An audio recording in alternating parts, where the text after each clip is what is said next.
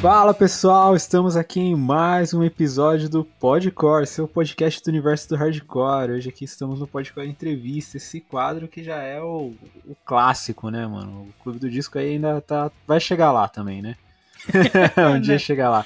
E aqui do meu lado, esse menino dos longos cabelos, o grande Vinícius. Como é que você tá, Vini? Não como o Fábio, mas gostaria.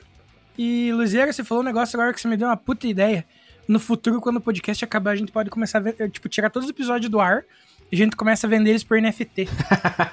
que, que, que você acha? Nossa, Vini, aí você me trinca, hein, mano. Passou até uma moto. Não, eu tô brincando. Cara, eu tô tranquilo. Passei um dia num calor do inferno. É, hoje tá difícil. Mas. Não, é que, é que assim, essa noite eu, eu troquei a noite pelo dia, tá ligado? Hum. Eu não consegui dormir, deu, deu insônia e daí não consegui dormir, tentei de tudo. Tentei aqueles vídeos assim do YouTube, assim, pra você ficar ouvindo barulho de chuva. Sei, sei. É, cara, eu ouvia minha, minha playlist de Midwest Emo. Cara, eu fiz os caralho e não dormi. Eu fui dormir às 9 horas da manhã. Nossa, você é louco. Tá ligado? Por isso que eu falei, passei um calor do caramba, porque tava quente e eu tentei dormir, né? Aham. Aí é foda. Mas enfim, tirando isso, foi tranquilo. E você, Luizer, como é que você tá? Conta pra. Cara, eu tô bem, mano. Tô achando essa semana um pouco arrastadona, né, mano? Parece que nunca chega o final de semana, mas. Tirando isso e tirando o calor, tamo aí top, topzera. Essa semana tá estranha também.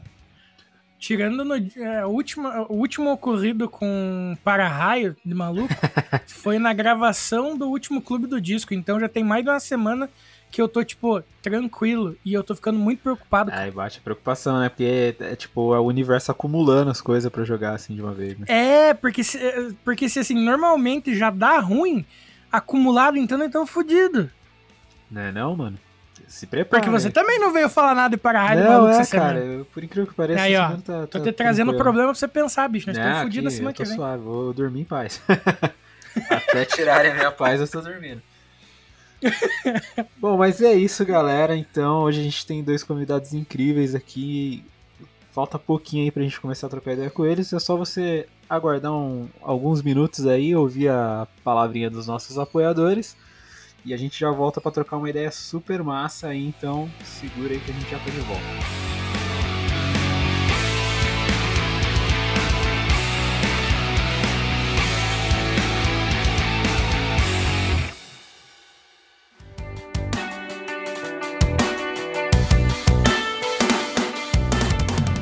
Procurando um portal focado no universo underground pra ficar por dentro do que tá rolando na cena? Então é só colar no Downstage, um site dedicado ao emo, pop punk, hardcore e suas vertentes, sempre trazendo informações quentes e mantendo você ligado no que tá rolando. Então acessa lá www.downstage.com.br e garanta o seu lugar na primeira fila. Siga as redes sociais também. Só jogar na busca arroba downstagebra que é sucesso. A frase não é só uma fase, mãe? Nunca fez tanto sentido.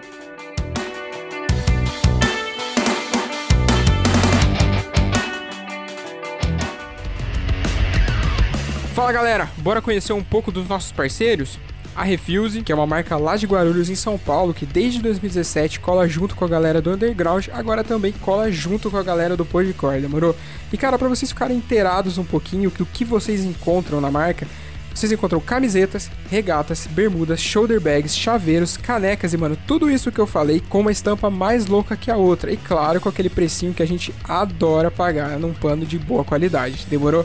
Caras, vocês encontram os caras no Instagram por Use Refuse, é só jogar na busca que vocês vão encontrar os caras. E claro, no site www.userefuse.com.br e só chegar, comprar, vestir e ficar bonitão, demorou? Cara, não perde tempo que a qualidade é monstra demais. Saca só que tem mais. Vai lá, Vini. Tá procurando a camiseta da sua banda favorita? Ou então uma caneca estilosa, um moletom quentinho? Talvez até vários artigos de decoração para deixar sua casa maneiríssima? Então, o lugar certo para você é o Armazém do Rock, uma loja especializada em rock e artigos geek, além de outras paradas muito fodas. Para conferir o catálogo dos caras, é só colar no arroba Armazém do Rock e solicitar pelo link na bio. E ah, falando que é ouvinte do Podcore, você ganha 5% de desconto na sua compra. Tá esperando aqui quem ainda não foi dar uma olhada, hein? Agora sim, bora pro episódio.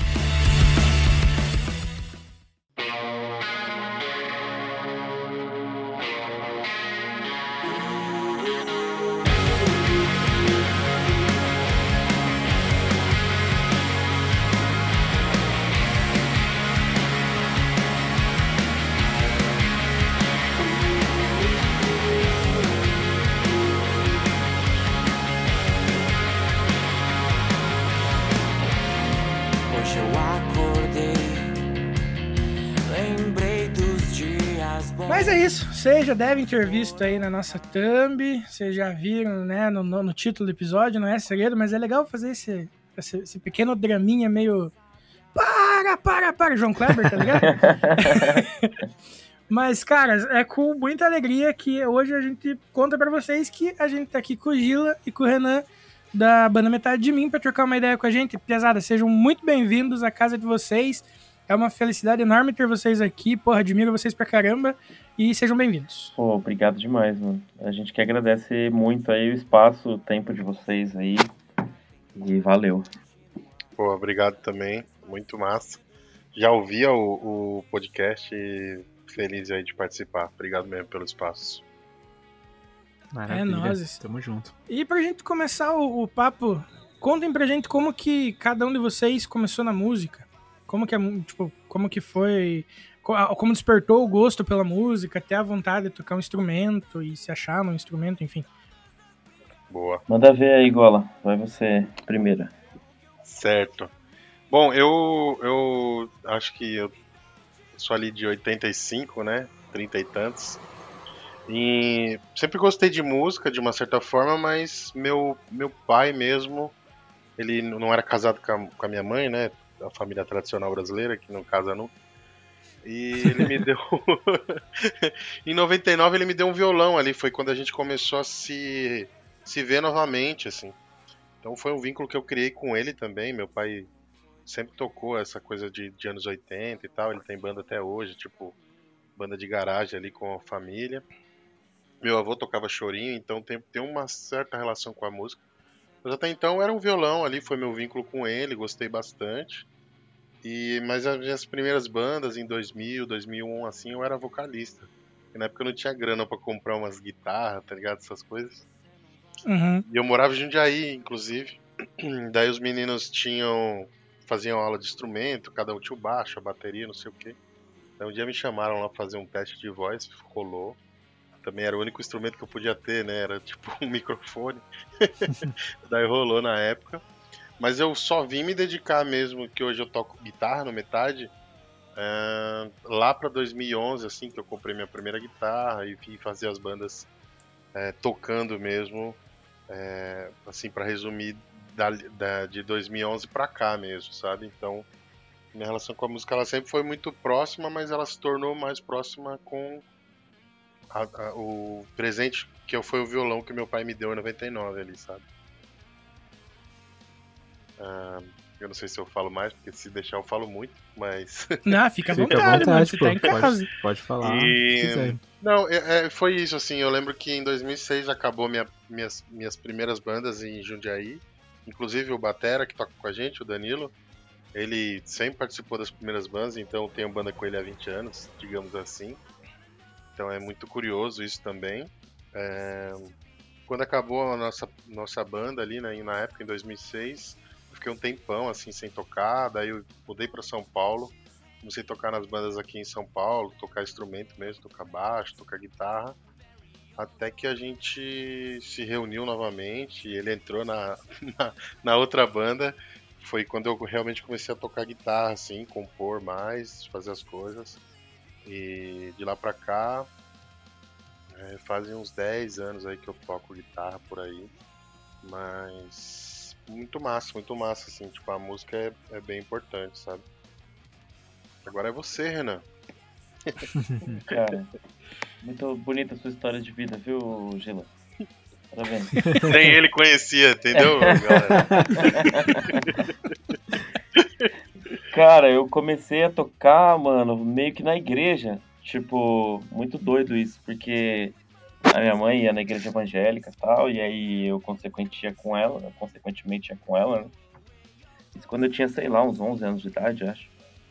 E a igreja é um ambiente muito musical, né? Sempre tem lá a galera do louvor e tal, e tem os caras que dão algumas aulas pra, pra criançada. E aí eu lembro que eu, que eu encarnei em tentar tocar bateria, e aí eu fiz tipo um mês de aula de bateria e depois parei.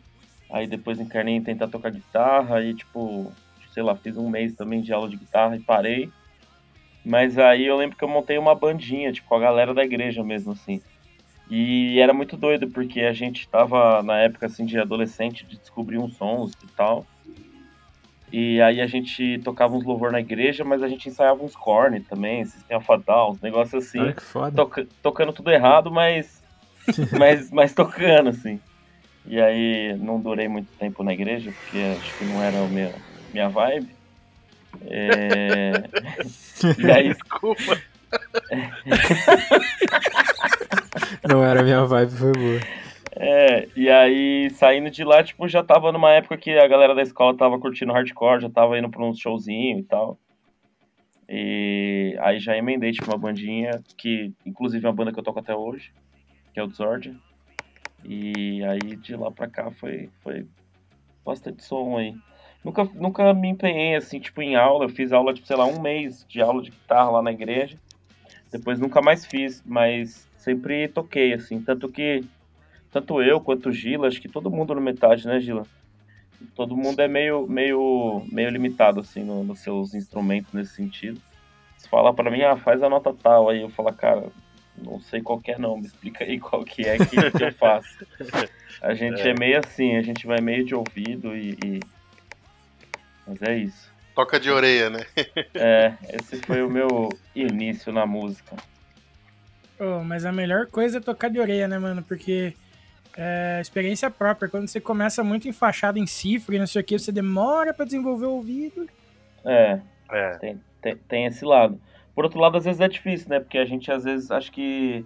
Tem coisa que acho que quando você manja um pouco da teoria, fica mais fácil, né? Tipo, sei lá. O cara, ca- Não, isso eu o caminho concordo. mais, um caminho menor, talvez, né? É, o cara tá tocando uma nota dele já sabe pra onde vai caminhar ali. Eu às vezes fico aqui na orelha tentando a tarde toda encontrar a nota que, que é a próxima ali, que, eu, É. que vai ficar boa. É verdade. É, eu, eu, eu sou assim também. Eu É. fiz. É, acho que foi o, Gi- se não me engano, foi o Gilo que falou do- que, que tocava um chorinho e tal, né? É, meu avô. É, ca- é, cara, eu, eu também sou apaixonado por chorinho, é, música clássica e tudo mais no violão. Que eu, eu fiz curso de violão clássico por três meses. Aí passei no vestibular, acabei me mudando e não pude continuar e tal. E, cara, era muito isso assim também, tá ligado? Tipo, eu tentei aprender teoria e tava indo. E eu aprendi meio que o básico, tipo, que deu pra aprender em três meses, né? Aham. E de resto é bem isso também. Eu fico três horas procurando a nota que, tipo, a teoria ia dizer, cara, tá no campo harmônico de tal. Sim, Sacou? É? é, é Mas, mas, é, exatamente. mas é um diferencial, assim, porque eu tenho bastante amigo, por exemplo, que relativamente manja um pouco de teoria, é, mas que, tipo, na hora do ouvido, ouvido mesmo, ele já não. Ele não consegue desvencilhar tanto, assim, sabe? Uhum. Então, quando pega uma música ou uma banda que faz uma parada um pouco mais dissonante, um pouco mais, entre aspas, inovador, ele já tem um, tem um grauzinho ali de, de dificuldade pra, pra identificar. E, e tem um lance também que eu acho que a gente se arrisca mais, né? Tipo, Sim, eu não sei solar, mas foda-se, se o solo pra mim sair numa É. vibe legal. É, os caras têm uma trava, né? Porque o cara sabe que ele Uhum. talvez esteja quebrando um, sei lá, um padrão e não sei o quê. Eu vejo muito, tipo, agora que eu convivo mais em estúdio, a gente vê as pessoas que são estudadas também, não sei o quê. Não vejo uma diferença, acho que é todo mundo igual, mas a gente é mais. Vamos nessa, tipo, os caras têm um pouquinho mais de freio, assim, às vezes. Ou a impressão Sim. minha. É, tipo, eu lembro que quando eu era mais novo, por exemplo, tipo, a gente queria muito tocar uma música de uma banda em específico. Uhum. Porra, vamos tocar tal música. Aí o cara, putz, mas essa não vai dar porque eu não consigo fazer o solo igual, não sei o quê. Exato. Tinha muito essa, essa parada de se prender no. Cara, tem que ser idêntico ao original. Porque senão vão falar mal da gente. E, Tipo, quando, não, e mano. quando a galera chega e fala assim, ô, quem que é o guitarra solo aí? Daí a gente. tipo, quem que inventou Nossa, isso, né? Tipo, por que, que tem que ser um em específico, né? Por que, que É, não pode né, ser, tipo, cara? ah, eu criei esse riff, eu faço, o fulano criou, ele faz. Tipo, Exatamente. a, a gente se prende muito nessa, nessa noção de como era antigamente a música até, né? É. O, o lance que é engraçado, assim, do. do, do- como, eu, como eu tinha muita referência do meu pai de música brasileira e de, de rock em geral, eu já ouvia os 80 com ele e tudo. E quando a gente tá ali naquela geração que o Renan falou, tipo, todo mundo tá ouvindo hardcore, no FX e tal. Aí eu falei, ô, rapaziada, eu tô ouvindo aí um rock nacional, né? Os caras tiraram a sarra, assim. Olha lá o rock nacional lá, ó. Rock Mas eu nacional. não, eu não tinha noção que era zoado, entendeu? Era tipo, eu era criança, mano. Tipo, a galera Sim. ouvindo. Daí, de- daí beleza, daí, pô, foi ouvindo as outras coisas, samba, bastante coisa de referência de MPB, que o Renan sabe que eu gosto até hoje. é, que ele gosta também, o Djavan, Jorge Benz, bas- bastante coisa assim. Daí depois que, tipo, todo mundo tá ali na faculdade, a galera começa a co- curtir, tá ligado? Ah não, agora eu tô ouvindo um Uhum. Milton Nascimento aqui. Eu falei, caralho, eu ouvia lá naquela época lá já, vocês zoava. Vocês me E agora, o que, que eu falo pra vocês? O que, que eu falo pra vocês? Era, isso, isso é muito doido, cara. Isso é muito louco.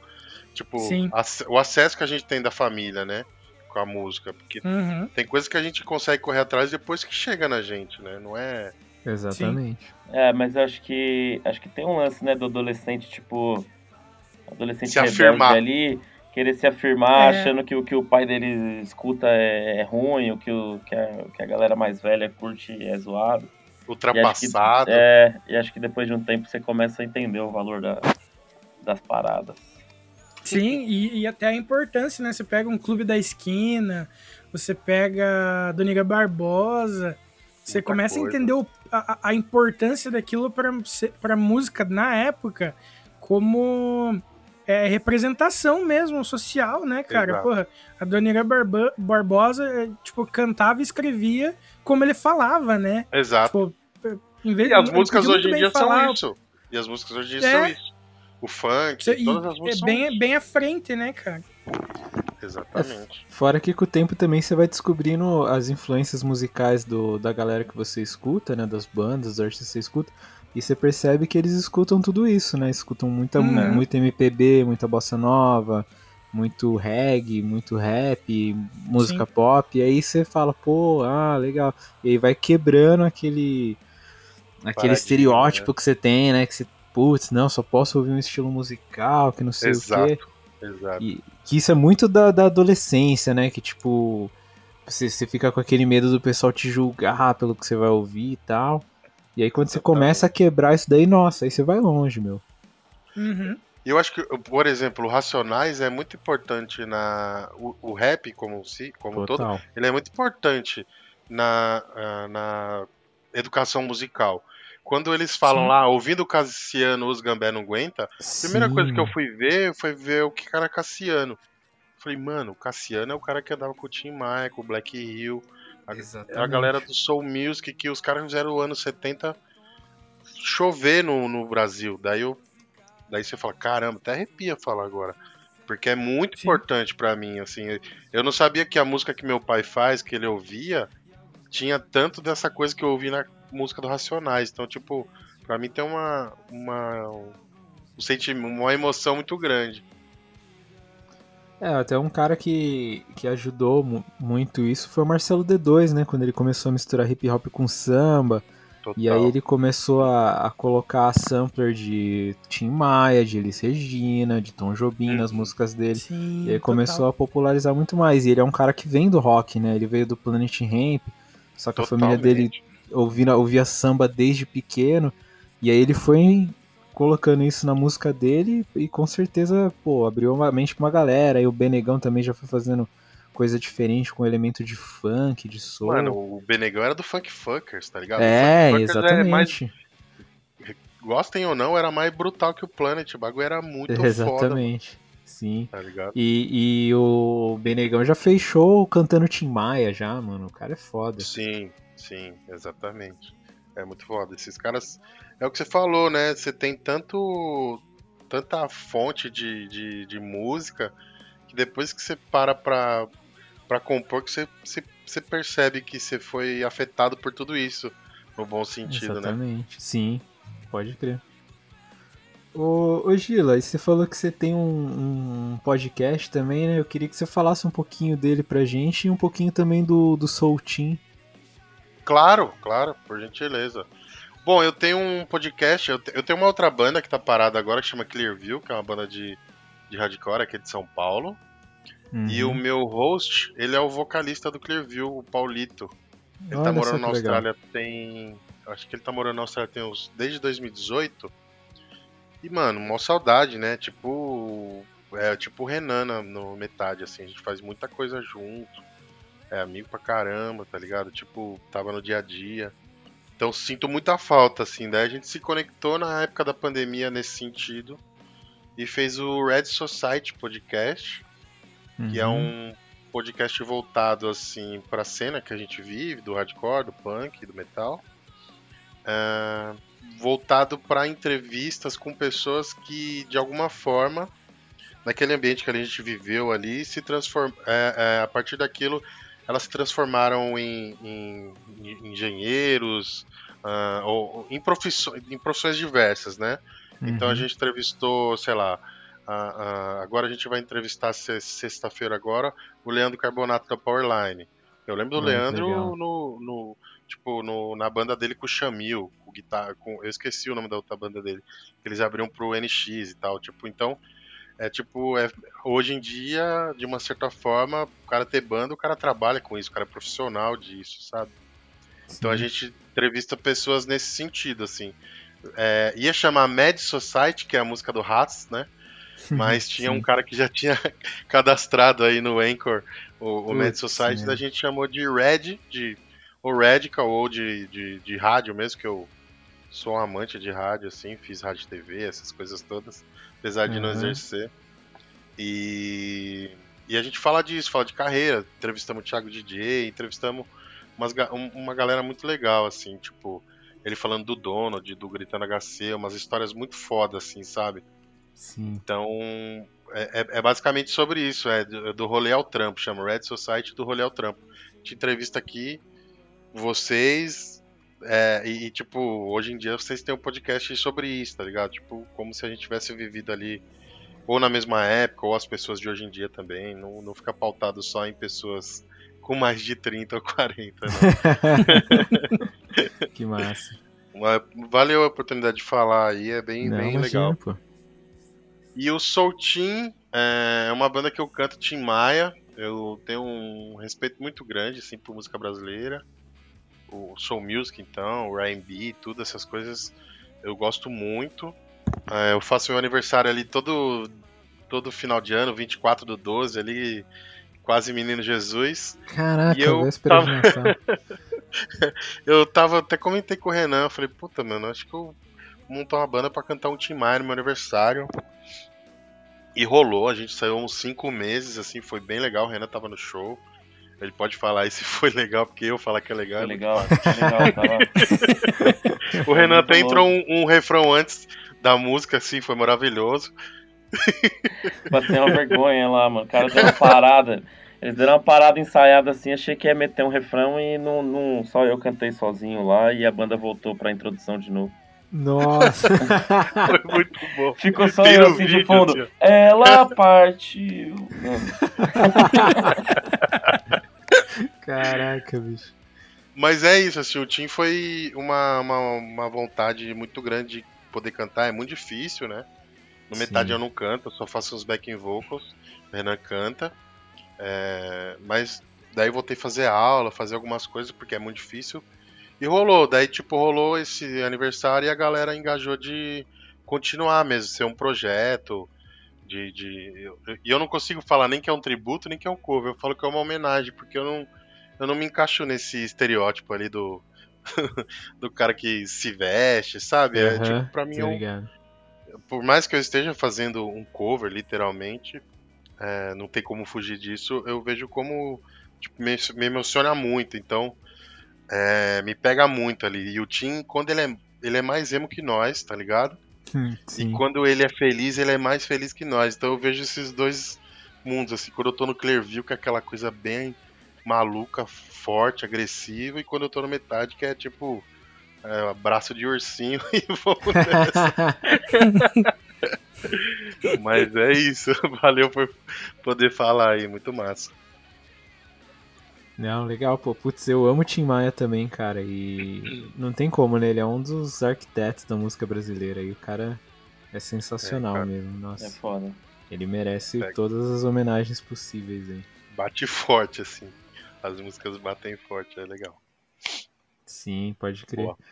E, e eu queria que vocês falassem um pouco uh, qual que é a visão de vocês da, da cena emo nacional?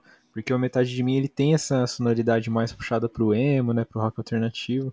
Queria saber Uhum. como, como vocês enxergam hoje em dia essa cena. Manda bala, Rê.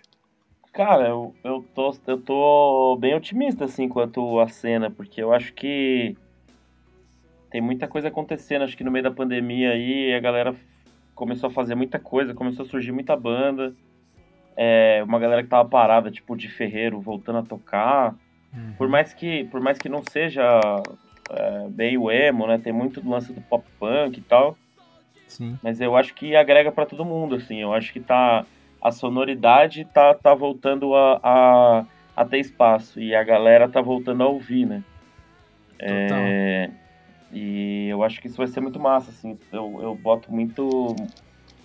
Muita fé, assim, que a hora que a pandemia der uma melhorada aí, porque tá instável um pouco ainda, mas eu acho que vai começar a ter muito rolê e as bandas vão, vão começar a surgir aí poder tocar. E tô muito otimista nesse sentido. Cara, eu, eu concordo com o Renan. É, tipo, a gente vê um. Sei lá. é, Eu vou fazer um, um comentário aqui. Quando, quando o, o, o emo po- Brasil assim sum- surgiu, o ápice, tudo isso que a gente tá falando, eu já ouvi as outras coisas e não é que não me pegou. Mas, tipo, a gente olhava assim, tipo, puta, a galera tá pesando no visual, né, mano? E é outra parada, né? Mas, tipo, depois eu entendi que é, que é a coisa do jovem, né? Quando pega, quando pega uma música que toma uma proporção muito grande, vem muito, vem um monte de coisa junto, né? Que nem, Sim. Que nem chuva, vem um monte de saco de lixo junto, mas daí ficam as coisas boas, né, mano? Que é o NX, que é o Fresno, que é o Uhum. que tipo que são as coisas que são relevantes e vão ser eternamente assim né mas eu acho que assim falando da relação des, de hoje em dia eu acho que realmente nos dois últimos anos assim tá bem forte eu acho que a galera tá bem engajada também eu vejo acho que vocês estão é, envolvidos de uma certa forma não só o Downstage que é um pouco mais recente mas é, toda a galera que faz o bloco emo essas coisas assim que é, é muito forte, cara. Bate muito forte. Eu, eu tinha uma outra banda que a gente abriu pro lado Dispute. Eu tinha uma banda chamada Better Man, que era em inglês. A gente abriu pro lado Dispute. A Dispute é uma banda emo, tá ligado? Sim, total. Uhum. E a gente tocou em Porto Alegre, mano. Tipo, eu nunca vi tanta pessoa que gostava de emo na minha vida. Igual em Porto Alegre, igual em Curitiba. Eu falo, não, São Paulo é foda e tal. Mesmo já tendo tocado lá em, outras bandas, mas quando eu vi isso, eu falei, caramba, mano. São Paulo tem que aprender, muita galera aqui é muito foda, tá ligado? Porto Alegre, é, Curitiba, esse- a galera tipo colando uma banca, depois a galera fica lá e rola uma discotecagem tocando todas as coisas que a gente já sabe que toca nessas festas. E a galera curtindo, dançando, cantando. Era uma terça-feira, tá ligado? Tipo, Caraca. eu fiquei impressionado, assim, fiquei impressionado mesmo. Foi a primeira experiência de fazer vários estados com uma banda gringa e tal, com uma estrutura que eu nunca tinha tido, né? Que a gente era da, da HBB na época. É, salve pro Antônio aí, cara muito importante na, na cena de São Paulo. Ahn, e, e depois ver isso, assim, né? Tipo, o poder que, que, que a música tem mesmo, né? Nesses outros grandes centros, né? Que a gente meio que mora em São Paulo, sabe que aqui é realmente. Vem muito show pra cá, né? Sim. Enfim, mas eu acho que muito legal é, é essa, essa- essas coisas acontecendo. Você vê o Lucas, o próprio G agora voltando a tocar, voltando a tocar com os manos do Glória lá, os manos do, do antigo Black Days agora, né? Então, tipo, você vê que não tem tanta distância assim, não. Tá todo mundo bem, bem próximo. É, e, a- e as músicas estão aí rolando. A gente grava com, com o Bill do Zander, com a Bex, os caras são ali bandas gigantes dentro da cena, que os caras gravam todo mundo, estão no rolê com todo mundo, então é, quando a gente vê, a gente tá mais próximo do que a gente imagina. Ó, só fazer um adendo aqui, tá? Que o Gila é um pouco mais velho, ele falou esse lance do visual e tal. Eu já sou da, já sou da época ali do 2000, eu não tinha problema com o visual não, muito pelo contrário. Não, eu não curtia. tinha, eu só. eu não tinha, só, Sempre só olhava. só. Não, mas Tomara é que o real, né? Que, é que quando o, explodiu. É que na verdade aqui no Brasil fez uma mistureba, né? De pop punk com Isso, emo e meio é, que é. tudo Sim. virou a mesma coisa, né? E na época as bandas estavam mesmo com esse lance do visual mais lápis de olho, mais Uhum. franjona, né? Um negócio meio gótico assim e tal. E É. foi um negócio que o, que o Brasil abraçou muito também, né? Do visual, de tipo, a gente quer ser reconhecido também pelo visual. Então eu, eu, eu tô ligado como é que foi. Ixi, 2000, 2004, 2005, 2006 ali Foi muito forte, é. Foi, foi muito, forte. muito forte, cara. Todo mundo, todo mundo Tipo, acho que ouviu. até loja de departamento, né, Luiz, vendia coisas. Sim, tipo. cara, sim. Uhum. Nossa, você, tipo, ia nessas barraquinhas de camelô, né? Os caras, tipo, tava vendendo cinto de rebite, né? As Sim. munhequeiras quadriculadas, as correntinhas. Putz, bombou demais, mano. Eu, eu não sei se eu não sei se é uma, uma viagem minha, tá? Mas assim, nessa época também ficou muito estigmatizado. O emo era visto como uma coisa ruim ali, uma coisa Sim, meio a se ter vergonha de falar que é emo, sabe? Ou É, que toca emo, que curte emo. E eu não sei, acho que hoje em dia isso já foi superado e aí hoje em dia as paradas são um pouco diferentes também. É, Sim. Sim, acho que total. a- a- as coisas até têm uma cara um pouco mais, mais pop. Acho que a- as bandas que a gente curtia antigamente, é, porque tinha muita banda, né? E, e acho que era, era bem mais difícil de gravar uma parada com qualidade e tal. Só as bandas grandes tinham, né? Umas paradas fodas. E eu não sei, talvez até soasse um pouco, um pouco underground demais, assim, pra, pra, pra, pra muita gente. E acho que hoje as bandas conseguem fazer um material muito foda, assim. As músicas são mais. é, tá- as músicas de hoje em dia estão com uma cara mais palatável, assim, que. E, sei lá, pelo menos as do Metade de Mim, assim, falando, e algumas outras que eu escuto por aí. São sons que poderiam estar tocando no- numa rádio hoje em dia de boa, ou que sua tia pode ouvir e ela não vai falar, Jesus, que isso, sabe? é, pô, Exato. Você, você pega, tipo, os sons do, do, do Bad Love e, tipo, por mais que, que seja pesado, é, Não é, né? é, é, muito, é, é muito pop, assim, é muito, é muito bom de ouvir, saca? É leve eu, acho, eu acho isso muito foda. Acho que É, o Renan é falou verdade. faz muito sentido, velho. É, é, é, é o que eu falei ali, quando eu, quando eu falava, ah, eu ouço tal coisa que era diferente do que tava todo mundo ouvindo na época, as pessoas tinham muita vergonha de falar do, do que elas ouviam, né? É, Sim, é, e hoje a gente muito tem muito disso. orgulho de dizer, ah, eu sou emo. Mano, sempre fui, tá ligado? E eu era estreed, uma época eu falava, eu sou emo ed, caralho, é nóis. Coisa... emo mocheiro, porra, é nóis. Dava risada. E, e, e, e hoje não, cara, a galera bate no peito, né? Literalmente. E acho isso muito bonito também. É, até é legal que o gênero tá voltando a. Tipo, é aquela, né? O, o emo nunca morreu, nem no pop punk, nem Uhum. nada, mas ele tá pegando mais força no mainstream de novo, né? Até por É, conta então. do- des- dos artistas gringos que estão. Muitos que, tipo, era do rap, tá fazendo agora, tá misturando isso, quem era do pop também. Aí o Brasil também começa a, a fazer Consumir, algo né? parecido, né? Consumir, então legal que tá voltando a, ganhar mais visibilidade, né? Vamos dizer assim. Cara, se a Anitta tá fazendo aquilo, quem somos nós pra não fazer, sacou? É tipo Pode crer. Isso. E É legal. vocês acham que tem uma. Vocês acham que tem alguém que é causador disso? Tipo, o Travis agora produzindo esse monte de molecada que era fã dele? Ou não, necessariamente? Vocês têm uma, uma ideia disso? Eu fico me perguntando e eu não sei, sabe? Cara, é uma boa pergunta, assim. Eu, eu não sei se o Travis é o principal responsável. Eu acho que talvez pra, pra, pra essa galera que tá é, chegando no rolê agora, saca? Porque eu acho que a maioria do pessoal que já consumia. Claro que teve aquele, aquela galera que consumiu naquele determinado período lá de 2005, 2006 Sim. e depois desencanou tal, de boas. Mas acho que a boa Uhum. parte da galera continuou acompanhando de lá até aqui. Só que acho que o Travis e esse pessoal aí, eles, eles puxaram mais pro pessoal que tá chegando, que tá começando a ouvir um som agora, que tá. Que é mais novo, né? Mais jovem. Isso, né? que tá sacando a parada agora, que já não, não tem tanta essa ligação de tipo de ouvir um álbum, que nem a gente. O pessoal das antigas é mais um pouco mais. Verdade. A gente Uma conexão maior, né? De... Verdade. Isso, A isso. gente teve entre safra de 2010, 2012, que era Title Fight, Basement. Sim, Até que tem nossa. um- alguns até hoje. Mas na, imagina a proporção disso hoje, né? O Turnstile eu come, conheço desde 2011. O batera, o vocal é batera do Trapper Underice, uma banda de hardcore pesadona que eu amo. Só que é tipo o Terno Rei. No último disco explodiu, ganhou o mundo, tá ligado? Tipo, é Sim. muito louco isso. É, mó galera vai conhecer o Turnstile agora com esse disco do Glow On, né? E, e acho que é muito disso, tipo, é, a, esses caras estão apresentando para essa galera mais nova, assim, que tá querendo consumir alguma coisa diferente, que tá chegando agora no rolê, que tá ainda Sim. entendendo o que, que é emo, o que, que é pop punk, o que, que não é. E é ah, legal, né, cara? Quanto mais gente é, consumindo, né?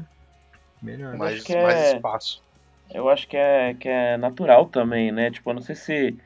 É claro que tem pessoas que sempre são importantes, né? Se você for investigar aí, sei lá, o Travis, por exemplo, é importante pra caramba porque o cara produz muita coisa. Sim. Mas acho que uh, o estilo em geral tem aquele lance de que de tempo em tempo uh, as paradas voltam, né? Tipo, sei lá, de 15 é, em 15 anos isso, uhum. volta algo que aconteceu 15 anos atrás, mas repaginado, com uma cara moderna, com uma cara nova, né?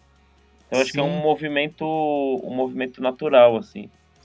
É, e é legal que isso acontece em, em, vários gêneros, né? Que, tipo, eu gosto muito de New Metal, né? E eu vejo que o New Metal também tá voltando a, a, a figurar mais no mainstream, estão aparecendo bandas mais novas que misturam sonoridade, então, então é legal que você vê isso acontecendo em vários gêneros musicais, assim. Cara, Sim. isso é muito louco. Isso é muito louco. O, o, quando, eu tô, quando o Clearview tava na ativa, a gente fez um show no This is Hardcore em, uhum. no, na Philadelphia, em 2017. Nessa época, essas bandas que você tá falando que tá voltando mais do, do, do, do New Metal, tipo Cold Orange, Sim. É, o Vem, essas bandas assim muito modernas, quando eu, eu só era eu só conheci o Cold Orange, já era, eu já era fã, assim, gostava muito, antes deles estourarem até, e pirei no show. Quando eu vi essas outras bandas aí, que provavelmente é as mesmas que a gente tá falando, eu não entendi nada, Luiz. eu não entendi nada, era muita informação, porque era um pouquinho do, do das bandas estranhas dos anos 90. Sim. E com a, com a molecada nova, assim. Puta, e a molecada falei, não, não tem medo de experimentar, né, cara? É muito experimentalismo não, no som, é música eletrônica, é hardcore, os caras colocam, puta, várias, várias essências, assim. Exato. Daí eu falei, mano, o que, que tá acontecendo? E hoje a gente tá vendo todas elas aí, tipo, gigantes, as bandas tipo Knocked Loose, tipo Red, Headliner, o Terror, que é uma banda que, que a gente conhece, é brother assim. Os caras, tipo, abrindo pro Knocked Loose, tipo, é muito louco. Muito louco isso. É, e é legal que você vê também as bandas mais clássicas é, voltando a lançar trampo com, com mais vontade, parece, né? Tipo, Falou eu vejo aí, tipo, é. o Korn lançando uns descassos, assim, agora. Tipo, e lançando sequencialmente, né? Pô, lançaram em 2016, aí lançaram em 2000, 2019, acho que 2020. Aí uhum. lançaram esse ano de novo, então o oh, Slipknot também, também vai lançar. Limbiskit voltou a lançar depois de muito tempo. Uhum. Então é legal você ver que parece que até o pessoal das antigas dá uma animada, né? Fala, pô, tá, tá realmente tá massa. Boa. Eu, e eu, eu acho que eu acho essa parada da, é, é, cíclica mesmo, mano. Tipo, porque. Beleza. É, eu acho que um movimento nunca volta do jeito que ele, que ele era, digamos assim, saca? Uhum. A, a, gente vê a força do sertanejo ali nos 80, 90, né? Aí tinha a onda do, do, do pop rock e tudo mais, e o sertanejo foi ficando meio que ali por, por finalzinho dos 90 em segundo plano. Lá em 2010, quando começou a, entre aspas, decair a parte do, do emo e do hardcore no mainstream, uhum. surgiu o, o sertanejo universitário, que era meio que uma releitura de algo que foi influenciado por aquilo das antigas, saca? E é meio que isso que eu vejo agora também. É, é a galera trazendo pra, pra modernidade. Tanto que você vê quantas bandas usando, tipo, sampler e coisa, tipo, mais eletrônica pro som pra agregar, sabe? Tipo, pra conversar até até com, a, com, essa, com essa galerinha nova, que é mais o que tá na moda também, né? Tipo, no TikTok da vida, é, essas coisas assim. E eu vejo, vocês falaram do visual também, e, cara, eu vejo o visual muito como, tipo, algo necessário para esses movimentos, assim, sabe? Independente dele ser, é, tipo, proposital ou não. Sim. Porque, tipo, beleza, a galera do metal anda sempre com as camisetas pretas. É uma marca registrada, Uhum. entre aspas. A galera do rock também. Mas, tipo, sabe aquela galera que tá perdida e, e e se encontra na música? É, Quando ela é vê um artista que ela né? admira, é exato. É aquela parada de, que a gente já conversou aqui outras vezes também. A sensação de você pertencer a um grupo, sabe? Uhum. De você, tipo, cara, eu não, não me dou certo jogando nos esportes na escola, eu não, não ando com a galera dos popularzão e tal. Aí você conhece uma banda, tu adora a banda, aí, tipo, os caras têm um estilo próprio. Você precisa. Porque, querendo ou não, a galera que escuta as músicas, assim, é, se sente próxima da galera que faz o som, né, mano? Totalmente. Porque só eles sabem o quanto ah, aquela música já fez, aquela banda já fez companhia, né? Então eu acho que, que vem disso também, né? Aquela necessidade de você pertencer a algo, se reafirmar, entre aspas, como, in- como uma pessoa individual que tem seu próprio estilo, mesmo que influenciado por algum movimento, né? Que, Uhum. que, que você curte, que você segue e tal. Então, eu- pode ver, quase todo movimento tem, direta ou indiretamente, uma ou duas referências de moda que é sempre associado e que você vê como padrão naquela galera que vai nos shows desse, desse estilo, saca? Sim. Então, tipo, eu acho bacana isso, Cara, cara, eu de, acho- de real, assim. Eu acho, Falou eu acho muito- foda, assim, porque quando eu era mais, quando eu era mais moleque, isso fazia muito sentido pra mim. É, não só de identidade de estar próximo das bandas e tal, mas tipo, pra mim era muito nítido, sei lá, eu, eu entrei numa escola nova. Se eu via um moleque ali que tinha uma franja, eu já falava, mano, Uhum. essa é minha galera ali que eu vou colar. E, e, Uhum. e, a, e era sempre muito recíproco, tá ligado? Qualquer lugar Sim. que eu colava, que eu via que tinha alguém ali que tinha um estilinho parecido, já é, você sabia que você já ia se enturmar ali e, e, e acho, acho isso importante pra caramba mesmo. É quase como aquela, como uma regra não escrita das, entre aspas, tribos sociais, né? Tipo, a galera que curte a mesma coisa sempre tem, tem a tendência de, de ser mais aberta e tratar bem e receber bem, né? As pessoas com do mesmo segmento, com os mesmos gostos e tudo mais. E Porque depois- sempre acaba tendo aquela troca bacana. E, e tem algumas coisas que depois, que nem o Luiz falou, você não leva tudo na bagagem, mas você leva algumas coisas. Tipo, eu Sim. virei uma época muito fã de, de, de tênis, assim. Porque eu Uhum. vi o Toby do H2O usando um Nike. E é sempre isso, né? Que a gente tá falando. Exato. Você vê alguém usando alguma coisa, daí, puta, você vai lá e. Pô, eu, eu meio que desapeguei de tênis faz uns dois anos, assim. Agora eu tenho só o necessário. Antes eu ficava atrás disso, tipo, virou uma parada que, nossa.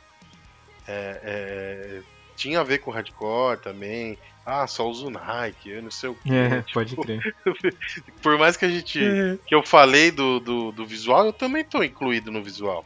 Tatuagem, tudo tá, tá, faz sentido, né? uhum.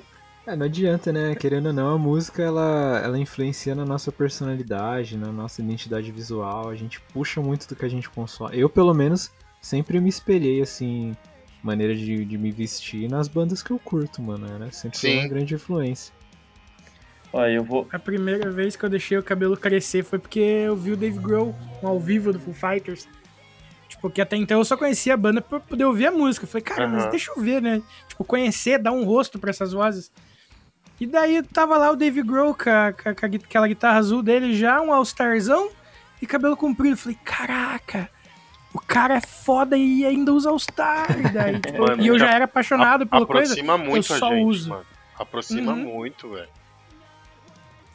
E eu só uso All-Star até hoje por causa disso. E o meu cabelo, a primeira vez que eu deixei crescer, foi meio que, tipo assim... Eu sempre tive cabelo relativamente é, é, compridinho, assim, pra um, pra um jovem, né? Aham. Não era cortadinho, curto e tal. Só que daí, quando eu vi o Dave Grohl, eu falei, cara, tem que ser grandão, cara. Tem que dar pra amarrar, tá ligado? eu quero estar tocando com a minha guitarra, com o cabelo na minha cara e fazer aquela jogadinha que ele faz. Sim, Pra tirar o cabelo, sacou? Maravilhoso. Que, por muito, que eu não me orgulho, mas por também. muito tempo eu fiz. O Renan fez uma piada também, aí, ó. né? Pera aí, pera aí, Renan. Vou, vou fazer o time é? pra você. Renan fez uma piada aí, ó. Não, é Mas que o Gila queria também ter o cabelo do Dave Grohl, mas não, não rolou pra Caraca, que maldade. ele. ele, tá careca Mano, e eu tenho uma história, eu tenho uma história, tipo, eu morava com meu padrasto, com a minha mãe, meu padrasto era polícia, né? Infelizmente ele faleceu, tá tudo bem. E ele falou, eu tinha o cabelo no, no ombro, assim, tipo fãzinho de Kurt Cobain, né? Meu cabelo, quando eu tinha era liso e tal, era bonitinho, magrinho ali, coisa linda. Daí ele falou assim: você tem que trabalhar, vai lá tirar sua carteira de trabalho. Corta o cabelo e vai tirar a carteira. Eu falei, ah, mano, já apanho desse cara todo dia mesmo, eu vou fazer o contrário, eu vou tirar a carteira com o cabelo grande e eu vou ter a foto pro resto da vida, né? Porque eu não vou guardar nenhuma. Daí eu fiz isso, eu acho que apanhei uns três dias seguidos, mas eu tenho minha, minha foto cabeluda até hoje. É, é relíquia essa foto aí, hein? Tem que guardar.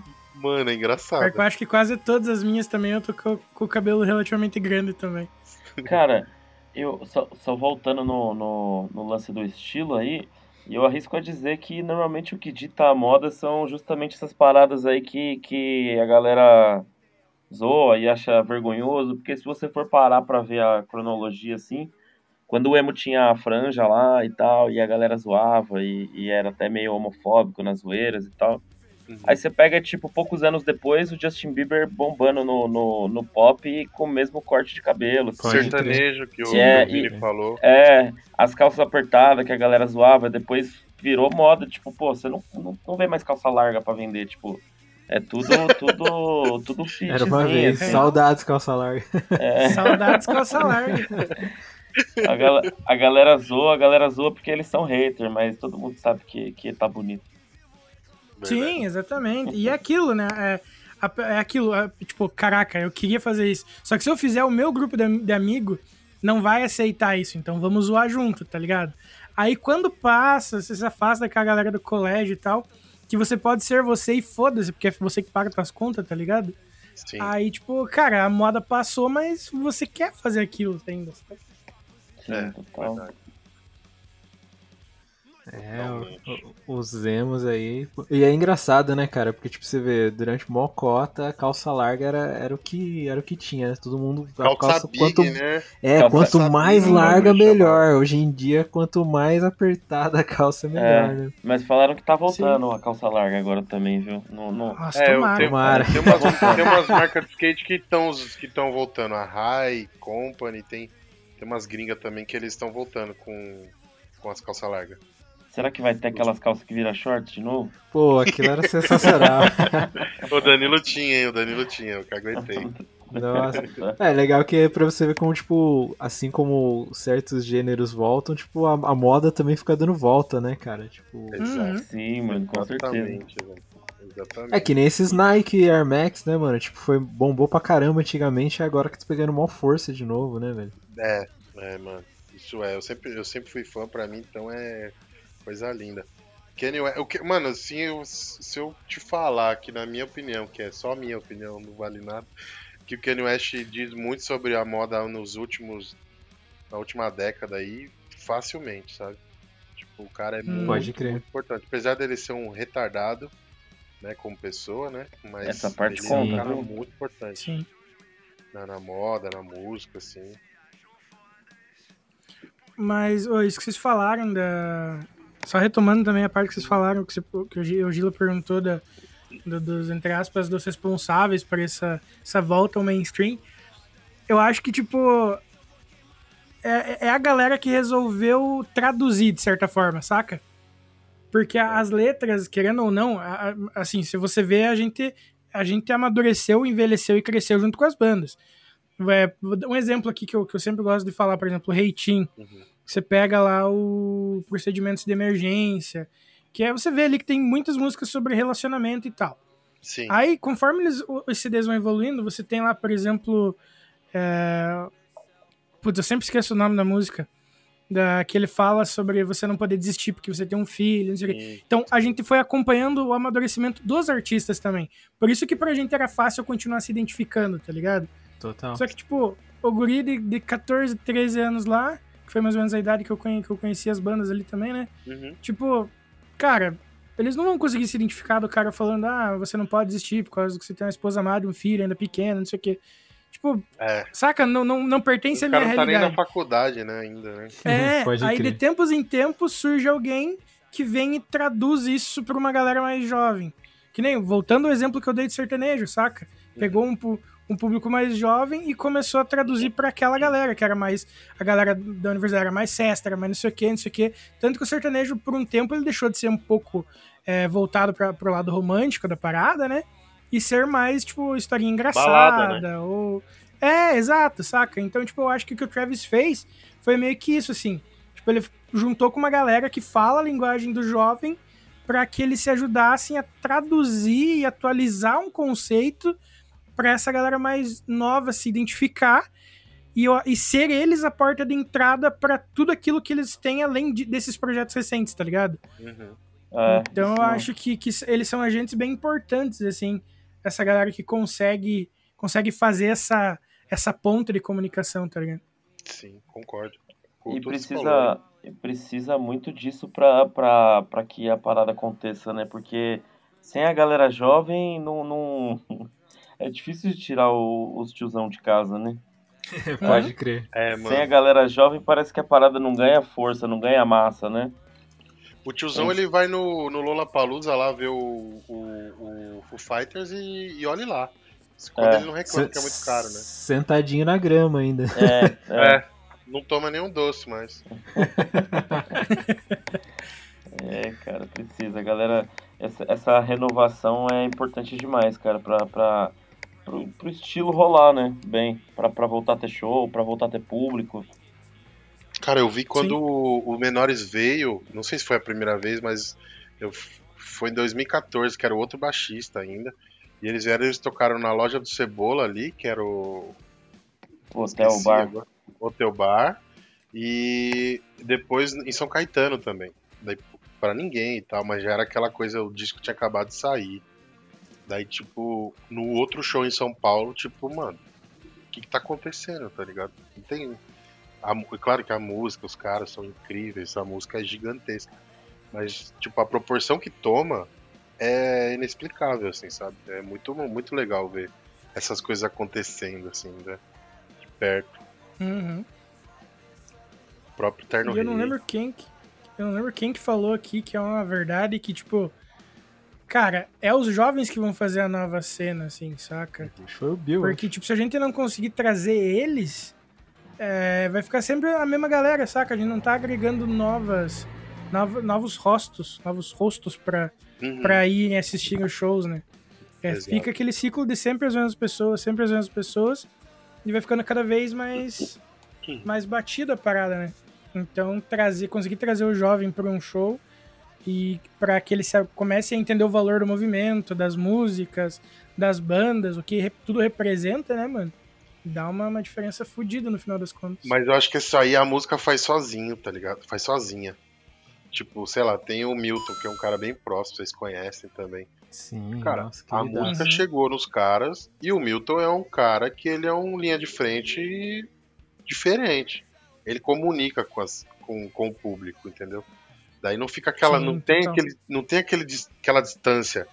Sei lá, eu não posso falar que tinha uma distância, mas. Porque o hardcore sempre foi muito democrático, né? Sei lá, quando eu conheci o Dead Fish, no outro dia, no mesmo dia, eu tava falando com o Rodrigo ali no Mesh, né? É, mas é- isso faz muita diferença da, da, da música chegar na pessoa e você manter a pessoa também perto, porque você é acessível. você- a gente aprendeu assim, né? Sei lá, faz parte um pouco do desse- dessa bolha que a gente vive de hardcore, de punk, dessas coisas. Sim.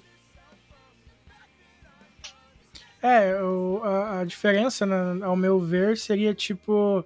É que a galera nova que tá chegando não sabe que o hardcore é assim, saca? Uhum. Que é todo mundo de boa, que é todo mundo, tipo, aberto e tal. E tem noção da música pelos super astros que vê na TV, saca? Sim. É, tem Eu gente acho que é, acha é isso que, o, gera. que o boné do Anthony Kids é uma marca, né, mano? É, pode crer. Né? É isso? Ninguém É o que tá o, que o off existe. É, mas, exato. pô, a gente não pode subestimar a galera nova também, porque tem muita gente foda colando aí. Não, tem pode muita, crer. Sim, com crer. certeza, tem não. muita, tem muita. Tem, tem uma molecada aí que, que eu pago um pau, assim, Sim. porque tá fazendo um corre violento já e, tipo, galera com 21, 23 anos fala, É, caralho. verdade. E dando a cara sem medo, né, é, mano? Exato. Fazendo tudo que a gente tinha. Já pensou em fazer. Puta, se, e se, e se? Aí os caras já fez. É isso. Foda-se. Sim.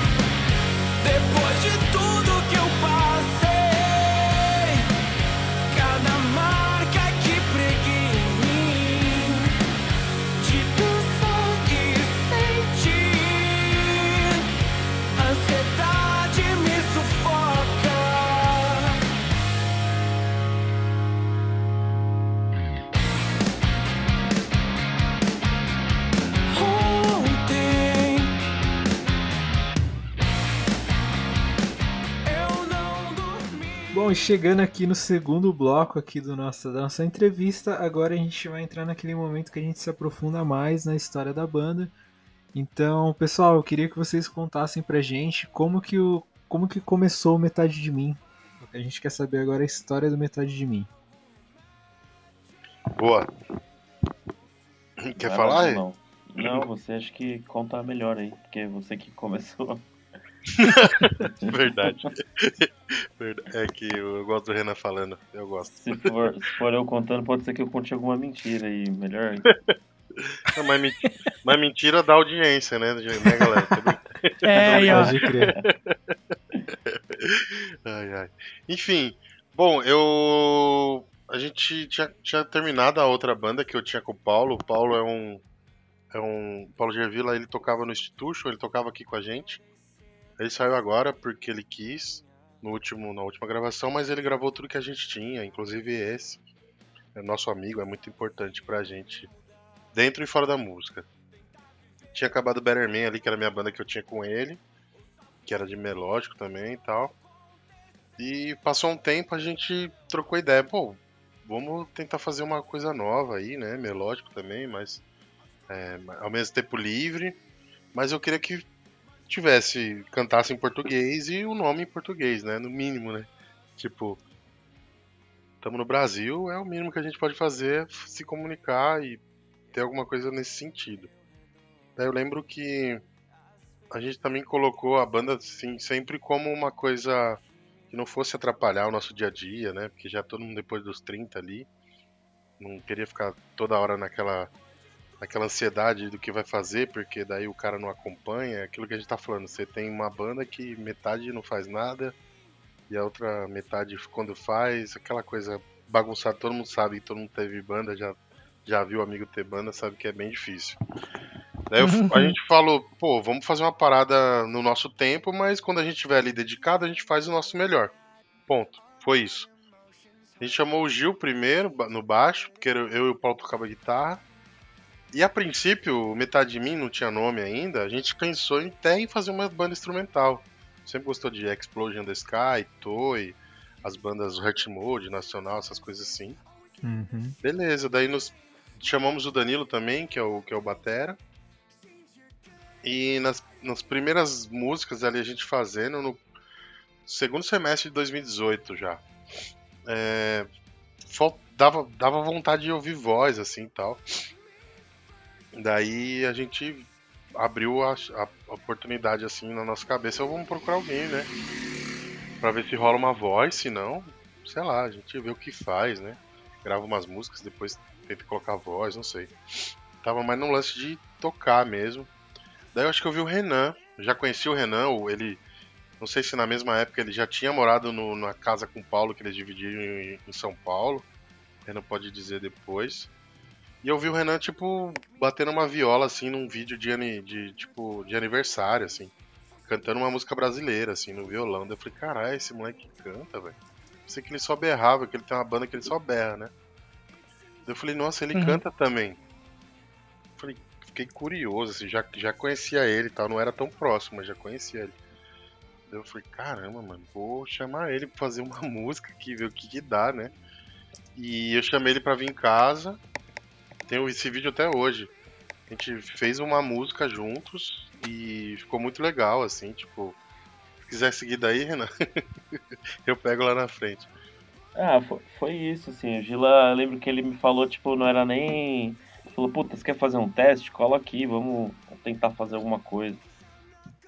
E eu tava bem nervoso, na real, assim, porque escrever em português é difícil, né? Tipo, mas- e não me considerava um, um compositor e tal.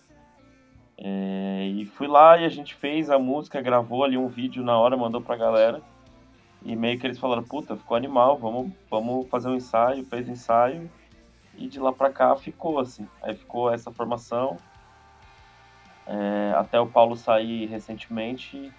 E aí, aí eu comecei a tocar guitarra agora também, além de cantar. É, Foi daí o- foi isso, a gente gravou ali no. As primeiras músicas, você lembra, Rê? Foi. A gente tinha algumas músicas e os meninos do Bullet, o Dan e o Fê, que a gente conhece, lançaram uma promoção no estúdio deles lá. Que era tipo, mande sua demo, se a gente curtir, a gente grava. E a gente escolhe umas bandas e grava. Olha, Né? nossa. Tipo, de graça, assim. E, E eu a gente lembro não que. tinha, não tinha nada gravado e nem plano ainda direito, né? Mas a gente já tinha É. a música já. Mas essas coisas é bom, Rê, porque dá um. Você coloca uma meta, mano, parece que desenrola, não sei dizer.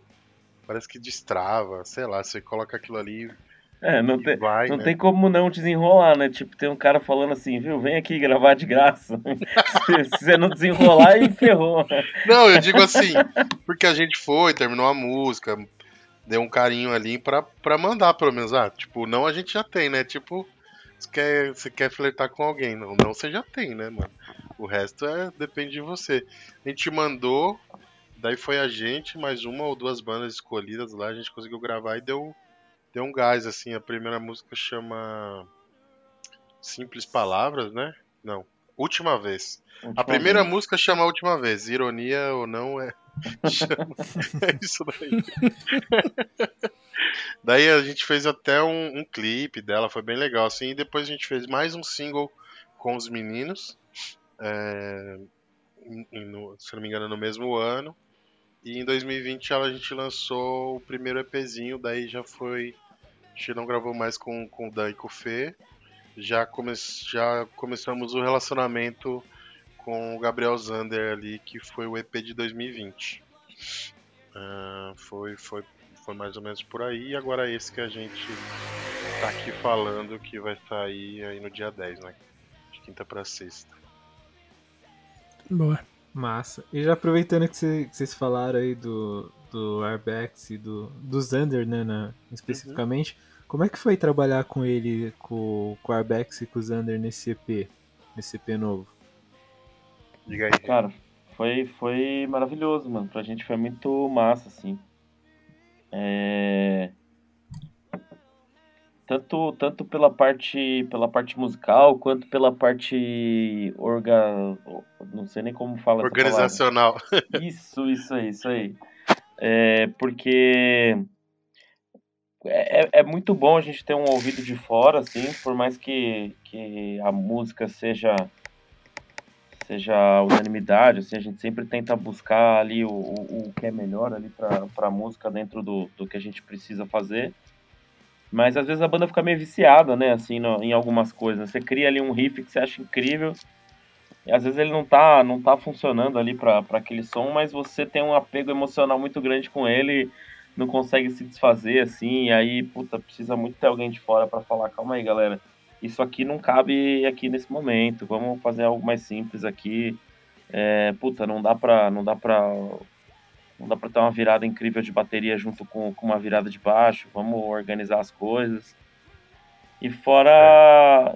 Fora a nossa parte também, também emocional, assim, de, de, de conseguir organizar a banda e, e, e deixar cada um falar no seu momento ali. é, deixar todo mundo muito à vontade para gravar. E acho que isso é. Eu acho que isso conta demais, assim. é, eu acho que o Arbex ajudou muito nisso. E, é, eu acho essa, essa parte primordial, cara. Acho que quando você vai pro estúdio ali gravar, pelo menos pra mim, é tipo um tesão muito foda ali, aquele, aquele momento ali de, de produção e gravação. Mas você precisa ter um clima gostoso ali para que, que seja massa, né? E, Uhum. e eu acho essa parte importantíssima, assim. E o Arbex, puta, é um cara sensacional, tipo, é, ele é educado, ele consegue... consegue é, é educado, calmo, consegue fazer você se encontrar ali no que você precisa, é, sem, sem ditar o que você tem que fazer ou não, mas, mas fazendo você se achar ali no que, no que você precisa achar e tal. Achei, E- achei muito é. foda. Ô Vini e Luiz, e também a gente tá tipo. tá gravando a primeira vez todo mundo de máscara, assim, tá ligado? É diferente, né? Uhum. É, tipo, na meio da pandemia, daí começou a gravar a bateria em março, daí veio as- uma cepa muito maior. Foi em 2021, né? Daí a gente Uhum. não tinha mais previsão de quando ia voltar a gravar, ah, por questão de saúde mesmo e tudo mais, sabe? Daí o Paulo pegou Covid no final da gravação. Putz, E a gente mano, ficava cara. nessa, tipo, não sabia muito o que ia rolar. Junto com a ansiedade, com todos esses, com todos esses pontos que o Renan falou, é tipo uma explosão de, de, de sentimentos, né? Literalmente. É, mas Sim. foi muito, muito legal, assim. Tanto o, o, o, Bill, que, que gravou o EP antes, quanto o Arbex, assim, os caras são muito tranquilos, sabe? Carioca, né? Os caras são muito, tipo, leve, assim, tipo. Eu lembro do, do, do Bill gravando o primeiro EP, daí ele falou, Danilo, pro Danilo, né? O Danilo, se eu não me engano, o Batera nunca tinha gravado no clique, mas só porque a gente não- sei talvez nunca tivesse tentado, sei lá. Ele falava assim, ô Danilaço, manda esse clique, manda esse clicaço aqui pra mim, ó. Já, o Danilo, mano. Puta, o cara te tratando assim tão bem, bicho. O cara Tem mandou, como, né? mandou Não- brasa, não- assim. Não tem Mas os como ca- sair do clique. É, cara, no- porque assim, o cara te deixa muito à vontade, o cara é profissional, o cara é gente boa. O cara, puta que pariu, você, você, fica em- você, você realmente fica em casa, entendeu? É uma experiência massa. muito, muito, muito boa, assim, tipo, Sim. é, Eu- de estar próximo.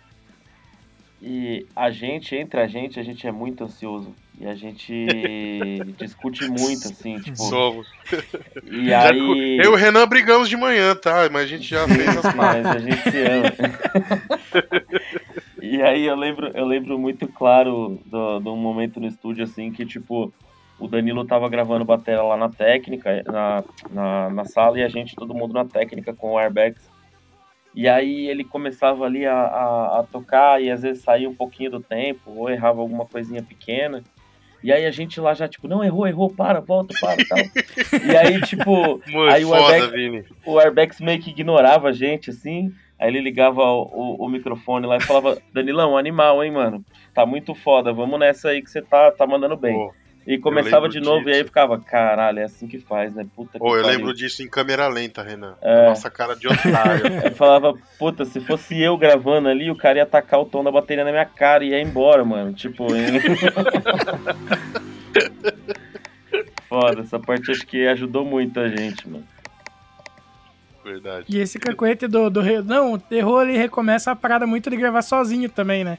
É. Que tipo, a gente- eu pelo menos sou assim, quando eu tô brincando de gravar alguma coisa aqui em casa, um, um nada que eu erre, eu já pauso, em vez de aproveitar alguma coisa daquilo que eu já fiz, eu começo do zero. É uma parada também que a ansiedade é foda por causa Sim. disso, né, mano? Sim, Sim. demais. Né? Dava pra só continuar da onde errou ali, mas não.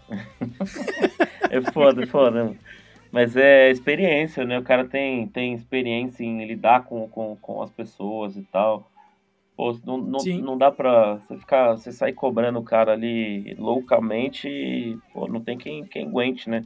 Vai virar Não, e um vai chegar a sua vez também, dia. né, mano? É, sim. A vida da. O mundo da volta. Já diria, já diria o Badawi. Pode crer. é foda. O... Conta pra gente, tipo, cara, como é que foi a, a- Como é que funcionam as influências de vocês? Tipo assim, porque vocês têm as bandas de hardcore e tudo mais, né? E, e vocês. Agora vocês têm uns. Tem a, metade de mim tem um som mais. Mais, mais, digamos, calmo, mais limpo, né? Mais é, melódico e tudo mais. E, e então, como que funciona, funcionam as, as referências individuais, assim, né? Tipo, de vocês dois? Tipo, vocês. A gente já falou disso aqui, obviamente, né? Mas, tipo, é, vocês citaram até algu- algumas outras coisas que vocês gostam, mas, tipo, do que mais vocês escutam que vocês conseguiram trazer como referência pra chegar no, no, no som que vocês fazem hoje, assim? Cara, eu acho que a gente é bem eclético dentro da banda, assim.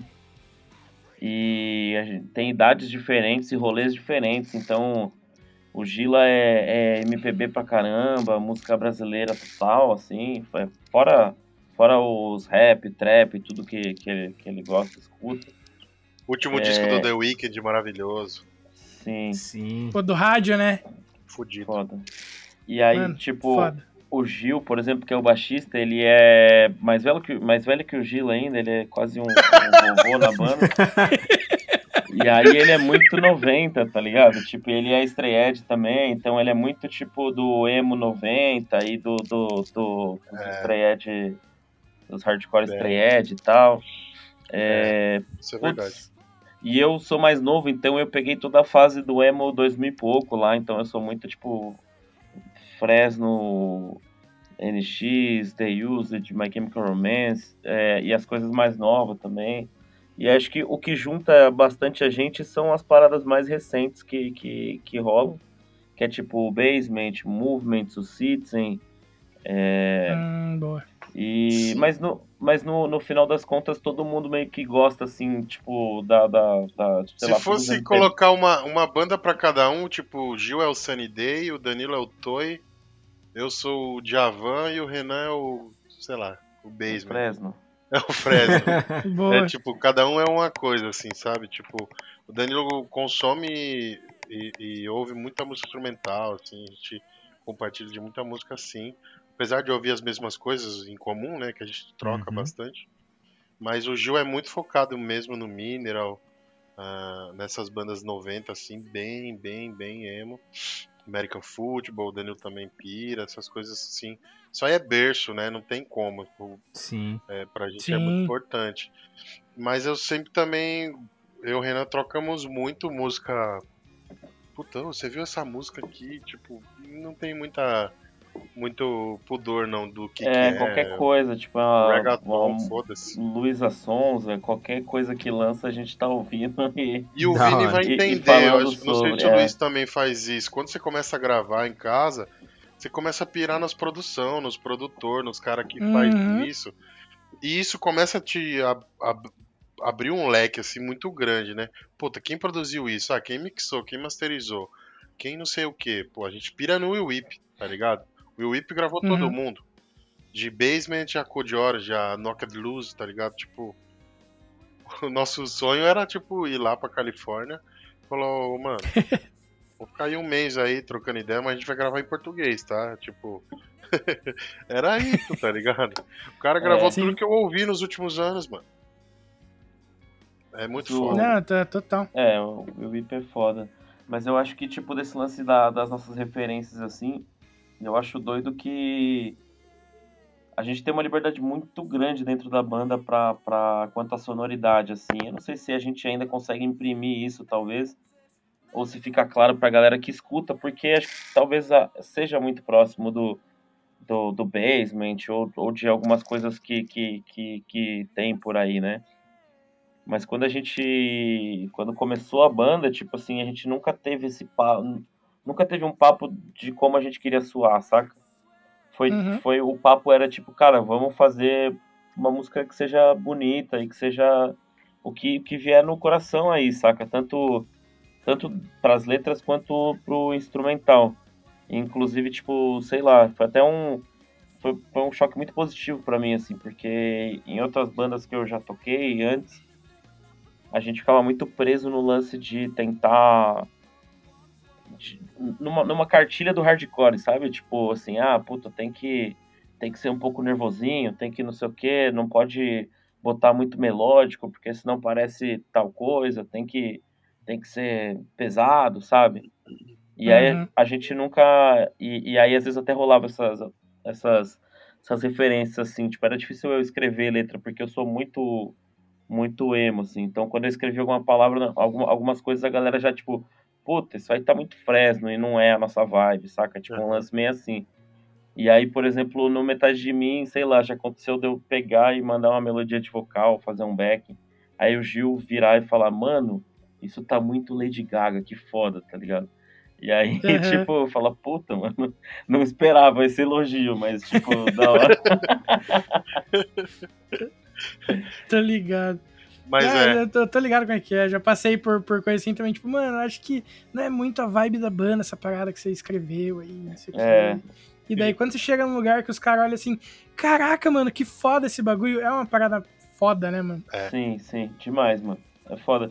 E é, assim, é- aí também a gente tem que entender, né, que às vezes não é a vibe da banda mesmo, mas aí, puta, fico muito feliz de ter encontrado uma banda que, que onde eu possa possa ter a minha vibe junto com a banda, saca? Uhum. É por- Vocês- E eu acho que é porque o que vocês estão falando, o que não, o que não, talvez não caiba ali no momento, vai ser unânime, né? Não vai ser uma Sim, regra, Sim, né? total. Vocês falaram, citaram aí de influências o, o Toy, puta, eu acho uma baita banda, hein, cara.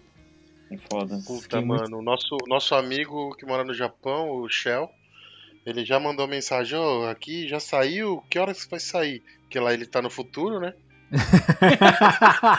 Ele me manda, ele me manda. Ele, ele que me. No single, eu errei a data. O Renan sabe disso. No single eu errei a data, uma coisa assim. Ele falou, "Ô, vai sair aqui esse dia mesmo. Daí eu falei, puta que pariu. Ele que me lembrou. Tipo, daí ele me manda aqui. Ele é amigo dos caras do Toy. Nossa, Quando os caras tocou mano. aqui, Eu, eu tava, desculpa aí, Gila, eu tava demorando Fala, pra entender fala. qual que era a ligação, mano. Eu, eu tava aqui pensando, o cara falou do Toy e ele puxou o Shell, mano, mas qual é o lance, será? É, não, mano, é porque assim, no dia do Toy, eu, Danilo, todo mundo que é amigo dele, tinha VIP dos caras da banda. Só que, mano, eu, tipo, eu não consegui ir porque eu tava produzindo o show do Clearview na Clash. Daí os Putz, caras falaram, mano, mano, é do lado, na Fabric. Gila, você não veio no show que era camarim com os caras, com a banda que nós ouve há não sei quantos anos, a banda que a gente mais fura de ouvir, mano. Você é muito cabaço. Eu falei, eu sei. Daí os caras, tipo, Nossa, tirando foto com os caras do Toy, tá ligado? Tomando um cafezinho. E assim, o Paulo foi, mas que tocava com a gente, não sei se o Renan foi. Falaram que o show foi, tipo, emoção pura, assim, foi fudido, não sei se vocês foram. Cara, eu infelizmente não consegui, mano. Esse foi um dos shows que eu fiquei bem triste de não ter ido. E chegou a rolar data extra, né, se não me engano. Chegou, chegou. É, Chegou, cara, esse, esse. Tomara que um dia eles voltem, né? Não sei se. Acho, acredito Sim. que tem chance por, pelo, pelo público, né? Que rolou. Sim. Sim. Mas é isso, o Shell era só isso. E o Shell, as duas capas dos dois singles são fotos de drone de, do, de, de coisa do Japão dele lá. Foi mal, Renan, não era, não era pra você ficar Não, bravo. tudo bem, tô feliz que tinha um desfecho. Achei que você tinha se perdido aí, não. É, seria engraçado, bicho. Ah, Cara, é. não, o que eu lembrei dele, eu queria citar ele aqui no episódio. É, do nada. Saudades do chão. Que doido. E, e como é que foi o processo de criação aí do, do EP novo de vocês, ou depois de tudo que eu passei? Cara, o processo, processo de criação normalmente é sempre meio parecido, né? Assim, chega alguém com, com algum riff e tal, é, no paralelo às vezes já tem alguma coisa escrita, mas em, meio que em formato de texto, assim, é, sem, sem meio que umas palavras ali jogadas. E aí normalmente eu e o Gilo a gente senta ali com o riff, mesmo que o Paulo tenha feito o riff e tal. É, a gente pega ali um pedacinho ali que são quatro tempos e tenta, tenta ir evoluindo disso, saca?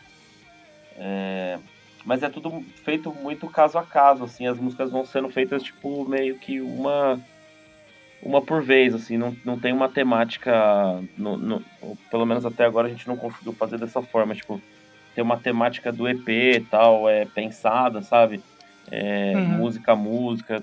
Normalmente a gente vai fazendo caso a caso, pega um riff, começa a evoluir com o som, aí tenta estruturar, tipo, verso, refrão e uma parte C, e aí a gente junta com a banda e fala, ó, e aí, vamos, vamos executar isso.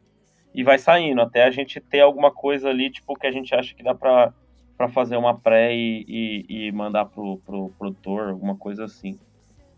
É, e as letras, basicamente, elas, elas meio que surgem, cara, de acordo com, com sei lá, eu me- eu meio que pego ali a, a, a primeira nota, saca? Do, do. Primeira notinha que, que, que, que o Gila toca ali e sinto o, o, o que vai vir ali, saca? Aí meio, que- Uhum. meio que saco o tema dela, assim. Meio que vejo o que eu sinto, começo ali com uma frase e aí depois começo. Aí depois começo a relacionar com alguma história, alguma coisa que, que, eu, que eu já tenha guardado na mente pra falar, sabe? Coisas que, que ou alguma coisinha que já tá já tá escrita ali no, no bloco de notas e aí vai desenrolando. Sim. Aí, e, e assim, não, não, não nesse exatamente, mas a gente não tem muita regra de tipo, quem vai escrever, quem. é, Na maioria das vezes é o Renan que tá escrevendo, mas vamos supor, Volte, que é a, a a música que vocês marcaram a gente lá no post do Insta, é a esposa do Renan que letrou, sabe? Uhum. Tem uma outra que o Gil que fez, e o Renan foi. O Gil tinha uma parte, o Renan foi, estruturou. É, é, e, e o que rolava muito é essa, é, é, essa sinergia do. O Paulo sempre foi um cara muito rifeiro, rock and roll, assim. Roqueiro de verdade. Então ele sempre trazia umas coisas muito legais. E às vezes ele emendava ali uns 10, 15 segundos, ou mandava tudo, e o Renan pegava e falava assim, ó, vamos pegar isso aqui, nego, e rebentar. Daí chegava no outro dia ele falava, nossa, essa música tá grande, hein?" Mas era tudo de boa, tipo, É, ou, ou, às, ou às vezes rolava tipo assim, puta, mas não era isso que eu tinha pensado pôr isso aqui. Aí a gente falava, puta, mas é que agora já tá feita. Já. Ô Luiz, ô Luiz, ô Luiz e Vini. Era tipo assim, ele pegava um riff, daí às vezes eu não sabia nem tocar o riff, mas a gente fazia a música inteira. No- Isso é muito louco. Ele falava, amor, mas nem é assim que toca. Daí eu falei, não, mas nós fomos nessa aí, ó. Confia, né, mano? vem com o pai, vem com o pai que é. Confia que vai dar bom. Muito bom. Foda. Mas foi, foi uma parada que foi muito massa nessa, na, na produção desse EP, porque assim, o Paulo ele, ele tinha um estúdio aqui em Jundiaí. Não era, não era muito aberto, não era um estúdio de ensaio, era um estúdio mais de gravação, assim. É, mas ele trampa com outra parada também, então assim, não é, não é uma parada que tinha um fluxo muito grande. E aí a gente começou a, a até por conta da pandemia, a gente começou a ensaiar lá e meio que já ir gravando os ensaios todos. A gente começou a ensaiar no, com a bateria microfonada e tal. E aí meio que pegava, tipo, puta, esse domingo a gente vai evoluir com, com, com esse som aqui. E aí a gente ficava o domingão inteiro, tipo, pegando os detalhezinhos, trampando, trampando, e no final do dia gravava uma e levava para casa para escutar. No, na outra semana pegava outro som e fazia a mesma coisa. Acho que foi um processo bem importante pra gente conseguir evoluir, assim. Até porque, até porque a gente é uma banda que a gente não consegue ter muito tempo de, de ensaio, Junto. assim, é, junto e constante, saca? A gente não é uma banda que ensaia toda semana. Então, Uhum, tipo, às vezes fica, fica 15 dias, 20 dias sem ensaiar, quase um mês, sei lá. Então, aí era massa porque quando a gente parava pra, pra, pra se juntar, Era era meio que, puta, ó, a gente vai sair daqui hoje com, com esse som aqui pronto, saca? E acho que isso ajudou bastante. Foi, foi, foi, foi um É, isso, legal isso, pra gente. isso tudo, inclusive, a gente mandava pro Arbex, né? Porque assim, a Sim. gente. O Renan também foi muito incisivo nisso e, é- e foi bom. De tipo assim, cara, vamos procurar alguém desde o início ali, sabe? Tipo, mandar as demos pro cara. Por mais que é, é, a gente pode falar que as nossas demos eram bem gravadas, porque o Paulo sabe gravar, entendeu? Não é aquela coisa Uhum. tosca. Era bem feito, de verdade. Tinha um mínimo ali de, de coisa pra s- ouvir de verdade, né? Então já ajudava muito. Tanto que agora a gente tá aí no processo de voltar a ensaiar e tudo mais. A gente tá criando música nova, já dá vontade de fazer uma pré no clique, tá ligado? Tipo, eu não tinha. Eu não era esse cara antes, assim. Tipo, hoje o Renan tem equipamento aí em casa, eu tenho. ah, os, os meninos não tem, mas tipo, a gente acaba compondo corda bastante e voz pra levar pro estúdio, né? Então, Uhum. é, cara, eu já fico pensando nisso. Tipo, hoje eu mandei pro Renan. Ô, vamos achar o clique daquela lá e já gravar as bases, não sei o que, tipo. Você vai ah, se adaptando ao, ao, ao hoje, né? Sim. Uhum. Então é muito, muito legal essa parte também. Mas eu acho que, tipo, a pandemia, as letras têm muita relação com as letras, os nomes, assim, o Renan. é, é, aproveitar para poder elogiar ele aqui, ele tem uma, um lance que ele escreve bem, que ele é bem direto, assim. As- sei lá, metade das pessoas que estão no Instagram ali do Metade de Mim, a gente nunca viu, cara. Isso é muito louco, tá ligado? Tipo, Sim. tem a nossa bolha, mas nem gente da nossa bolha ouve tanto. Tipo, tem gente ali do Brasil inteiro, tipo, família, tipo, uma galera que a gente tá processando ainda, que é muito legal. Tipo, como a música quebra a barreira, tipo, não tem essa de, de, de- do que que você veste, do que que você ouve, é a música que tá tocando, velho. Tipo, é Exatamente. muito legal, muito legal mesmo. Pode falar, senão vira um monólogo, hein? Eu falo. E, e qual que é o sentimento que vocês têm de estar lançando esse segundo EP aí? Qual que é- qual- quais são as expectativas para esse trampo? Vocês se sentem realizados com esse trabalho? Tipo, vocês alcançaram realmente o som que vocês queriam? Qual que é a, a relação de vocês? Eu sei que assim, tipo, geralmente os músicos falam, né, que o último trabalho é sempre o queridinho ali. Qual que é a relação de vocês com, com esse EP atualmente? Cara, eu acho que, acho que a nossa relação é, é, é de muita felicidade, assim, por estar lançando. É, puta, principalmente essa, essas duas semanas que a gente saiu pra fazer algumas coisas, tipo, colou, colou o Lambi Lambi, é, é, o Gila hoje subiu lá no, no Spotify o- o- os canvas, as, umas ilustraçõezinhas pra rolar no Spotify. E aí começa a dar uma emoçãozona, assim, tipo, de caralho, tá, tá, tá rolando as paradas que a gente queria fazer, saca? Então a expectativa é, é, é, é muito grande, assim, a gente gosta muito das músicas, é, sempre dá um medinho, assim, né? Tipo, puta, o EP anterior foi uma parada que rolou muito bem, assim, pra gente. A gente.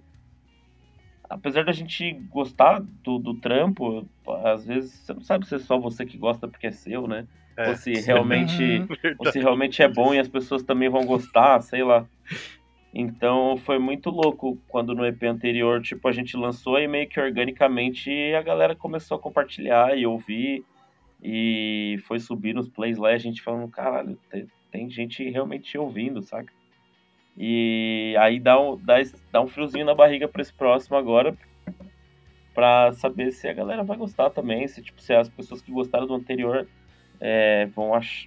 vão continuar gostando da gente ou vão achar que Sim. não tem nada a ver as músicas, sei lá, tipo. É, é doido, cara. Eu acho que, acho que eu sou um pouco ansioso e inseguro, então é, é difícil. Vira um combo tipo de, de, de emoções, assim. Mas em relação da gente com os sons, a gente é muito feliz com o trampo que a gente fez, assim. É, óbvio que, que sempre dá pra melhorar alguma coisa, mas, puta, acho que a gente fez o melhor que a gente podia fazer, assim, dentro do, do que a gente tinha de, de, de possibilidades, assim. E é isso. Espero que a galera goste também, assim. Espero que as pessoas se identifiquem com, com os sons e tal. A gente lançou o single e, puta, já, já foi muito massa, assim. A gente recebeu. Tá muito bom, diga de É, passagem. É Pô, mesmo, obrigado, tá mano. massa pra caramba. Cara, é, O- é, Pode é falar, muito doido, é muito doido, porque a gente recebe, a gente troca ideia assim com uma galera no Instagram, tal, algumas conhecidas, outras que a gente nunca viu na vida. E a gente recebeu algumas mensagens tipo muito foda assim, que você fala, caraca, mano, tipo, ah, meu som tá tá tá de fato mexendo com a emoção de outra pessoa assim, sabe? É, muita, muita gente se identificando assim com, com a fase de vida que tá passando ou coisas que passou num, num passado recente aí e tal. E emociona, assim, de saber. Acho muito, acho muito foda. É, eu acho que o, o, o lance dessa, dessa, dessas novas músicas é que, como antes ali, quando a gente montou a banda, a gente falou, pô, vamos fazer tudo que a gente puder no tempo que a gente tiver, o nosso melhor. Sempre rolou, e dessa vez rolou muito mais, assim, porque é, não só de, de, de organização, de planejamento, mas, pô, vamos perder o tempo que for no estúdio, sabe? A gente fechou um esquema com a Airback que era assim, mano, vamos trampar nessas músicas aqui até a gente achar que é isso, entendeu? E depois com o Bill também deu o tempo que ele tinha pra fazer o trampo. É bom que o cara sabe o som que nós que a gente tipo assim, no, no Brasil é, é fácil falar porque a gente trampou com o cara duas vezes. Mas o cara que entende o som que a gente faz é o Bill, tá ligado? O cara sabe tirar o melhor ali, tipo. E não é pagação de sapo, é tipo, é profissional mesmo. O cara é muito profissional. O som que eu queria ter, o cara tirou e, e eu tô muito feliz com isso, de qualidade, de, de tudo, assim, sabe? Então é muito importante. É, E o Renan tá batendo no teclado aí que eu sei que é ele e tá me irritando. Foi mal, foi mal, vou, vou mutar aqui. É que eu já conheço, galera. Foi mal. Parece o clique. Ai, cara. É isso, a gente briga por isso. Aí eu vou ter que mutado aqui agora. Foi mal, Mas assim, pessoal, é ansiedade. Relaxa. Ai, ai, não, mas assim, tipo, a gente tem muito carinho pelas coisas, pelas escolhas. É, é, por mais que a gente não tenha ali aquela concepção de uma obra toda, depois que a gente vê as músicas juntos, a gente tenta fazer tudo aquilo ali fazer sentido, de nome, de arte, sonoridade, de escolha de timbre, essas coisas assim, sempre foi muito importante. Pô, a gente vê é, é, o Hot Water fazendo as capas lindas desde sempre, cara. Pô, umas gravação foda. O mínimo que a gente pode fazer é isso, tá ligado? A gente pegou o Mesh essa semana, cara. A gente gastou uma bala, tá maravilhoso, assim, ó. Tipo, tipo, tudo que a gente for fazer vai ser o nosso melhor, mano. Tipo, então eu tô muito feliz com isso, de atingir esse tipo de pessoas na banda, tá ligado? As pessoas estarem envolvidas, Uhum. delas gostarem, de não ter aquele cara lá que, tipo, só vai e não faz nada, ou só concorda, ou só discorda, ah, mas meu dinheiro, tipo, não. Nos quatro, a gente, tipo, a gente, eu posso falar por eles, a gente é muito feliz, tá ligado? De tem as, as coisas de, do dia a dia que pode melhorar. Ah, marcou isso, não sei o que, normal, é compromisso, é banda. Mas, tipo, mano, eu toco com o Danilo há 20 anos, eu nunca vi ele tão, tão feliz assim. Tipo, a gente já teve outras épocas, mas a gente é tudo adulto, tá ligado? Os moleque é. Danilo é pai, tá, tá casadão, tipo. Tá num outro rolê e com a gente, mano, tá lindo, tá ligado? Tipo, eu tô muito feliz por isso, por tudo que a gente tá fazendo os quatro, ou quando era com o outro, com o Paulo, era sempre foi tipo, mano, fazer o melhor aqui, dessa forma. E, pô, sou muito feliz. A gente tira foto com os nossos amigos, mas, tipo, não é de graça, tá ligado? Tem o trampo do cara, é profissional, a gente faz arte com nossos amigos, mas, puta, mano, é, não é, tipo, não tem esse negócio do, ah, depois vê isso. O Renan foi muito importante nessa decisão também. Porque a gente Uhum. falava muito, pô, Marcelo, faz aí pra mim, daí ficava que ele fazia, daí pagava um bagulho que não era o que o cara merece, tá ligado? Uhum. Daí, Uhum. dessa vez não, ó, foi tudo amarradinho. Tô muito feliz. O Marcelo é um cara que ele me manda uma arte, eu não consigo, eu falo, mano, eu não consigo falar que tá feia, mano. Me volta com outra versão, eu não consigo, mano. Eu não consigo, sai daqui, tá ligado? É, sai daqui, eu falo pra ele. Hoje eu subi os canvas lá, que é aqueles GIFs que ficam atrás da capa, fiquei Aham. oito, Uhum. que era 8 segundos, eu fiquei 8 minutos olhando cada um, assim, tipo, muito feliz. Foda. Daí eu falei, ô, já tô, já tô subindo aqui, não sei o que. Ele falou, calma, mano. vai. Olha a emoção. Pô, mas a, a- as artes, a arte do single lá ficou incrível, cara. Ficou muito foda Ficou. mesmo, mano. É, cara, o trampo do Marcelo a gente gosta demais, assim, ele é. Eu acho ele muito foda, velho. Eu não sei se você já viu é, a capa do, do, do Betterman que ele fez. Que é o búfalo lá, não é? É, Puta, muito Aham. linda, cara. Muito linda. mano, é que aquilo lá eu acho muito lindo, velho. Ele é, ele é, o cara é artista, mano. Paga, um- paga um pau pro trampo dele. E é isso, né, Rê? A gente sempre chama as pessoas, mas não tem aquele bagulho tipo de. de... O Renan falou sobre isso, né? Colocou o Luiz, inclusive, quando a gente falou no Downstage, de briefing, né? Fala aí, Rê. Uhum. É, normalmente a gente tenta deixar ele, ele, ele solto pra, pra, pra ter a interpretação dele com base na música, né? Tipo, a gente sempre, a gente sempre manda as músicas e fala, velho, o EP é isso aqui. Às vezes mesmo que seja uma pré ainda, mas a gente manda e fala, ó, o EP é isso aqui. E o cara escuta e, e bota ali o, o que ele entendeu, né, daquilo. E, puta, eu acho muito foda porque sempre vem uma parada que a gente olha e fala, puta, é isso mesmo. E, e- e acabou aí, saca? É, Sim. e a- e sem a gente precisar ficar explicando pra ele o, o que a gente pensa sobre, ou explicando o que é a música. É, acho que é, o, é, é a transmissão do, do, do sentimento ali que é o que conta, assim, aí o sentimento dele no caso. E que normalmente, sempre que eu olho para as paradas que ele faz, tipo, tá muito conectado realmente com o que, com o que eu penso da, do som. assim. Então, Exato. acho. A gente acho colando na rua o cartaz, mano. É, Os cartazes que a gente colou, uns grandes, é tipo daqueles de ponto de ônibus, tá ligado? Pô, que massa, mano. Gigantesco e tinha um pouquinho menor. Quando eu olhei aquele bagulho assim, ó, que eu tava no meio da consolação, tipo de noite, eu falei, mano, olha essa porra aqui. O Marcelo também deu uma emocionada, assim. Foi... é, mano, porque é um bagulho tipo, eu colava cartaz em 2003, 2004, lá que a gente ia fazer um show em Jundiaí, levava alguma banda, o, o Full Heart, tá ligado? Que é quem é o Zemo velho. E ia lá de madrugada colar cartaz no poste, tá ligado? Tipo, eu lembrei muito Uhum. disso, foi muito legal.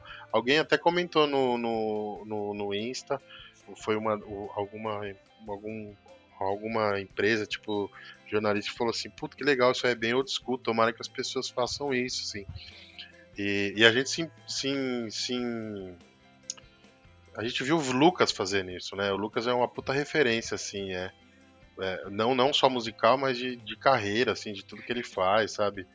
O, o Lucas do Fresno, assim, eu acho que se tem um cara também que um dia se a gente conseguisse produzir alguma música com ele, pelo que ele é como produtor também, as pessoas que ele trata aí do, do main- mainstream, assim, ia ser um muito, muito legal também. A gente, quem sabe um dia consiga produzir uma música com ele, ia ser né, o Renan é mais emocionado que eu ainda nesse sentido. Porque Ah, eu eu vejo um potencial muito grande nele, né? Tipo, de produtor, né? Além de, óbvio, de músico, de tudo que ele já fez. Você vê um potencial muito grande nele, Gilan. Não, Acho que ele vai ter futuro, viu? tá vendo, gente? Tá vendo? É, isso, é sobre isso. É sobre isso, é.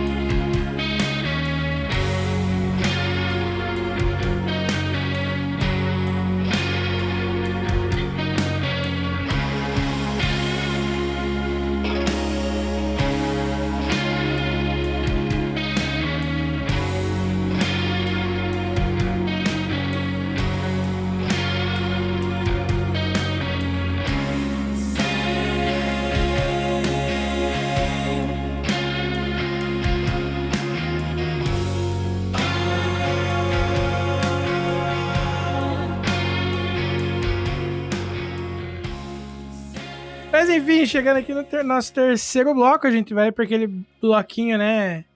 Com aquelas duas perguntas que você já sabe que vem agora. Então, rapaziada, conta pra gente primeiro qual que é a opinião de vocês sobre o underground atual. O que, que vocês têm visto dessa cena underground atual? Ou o que vocês esperam, vocês acham, vocês acreditam, enfim. Certo.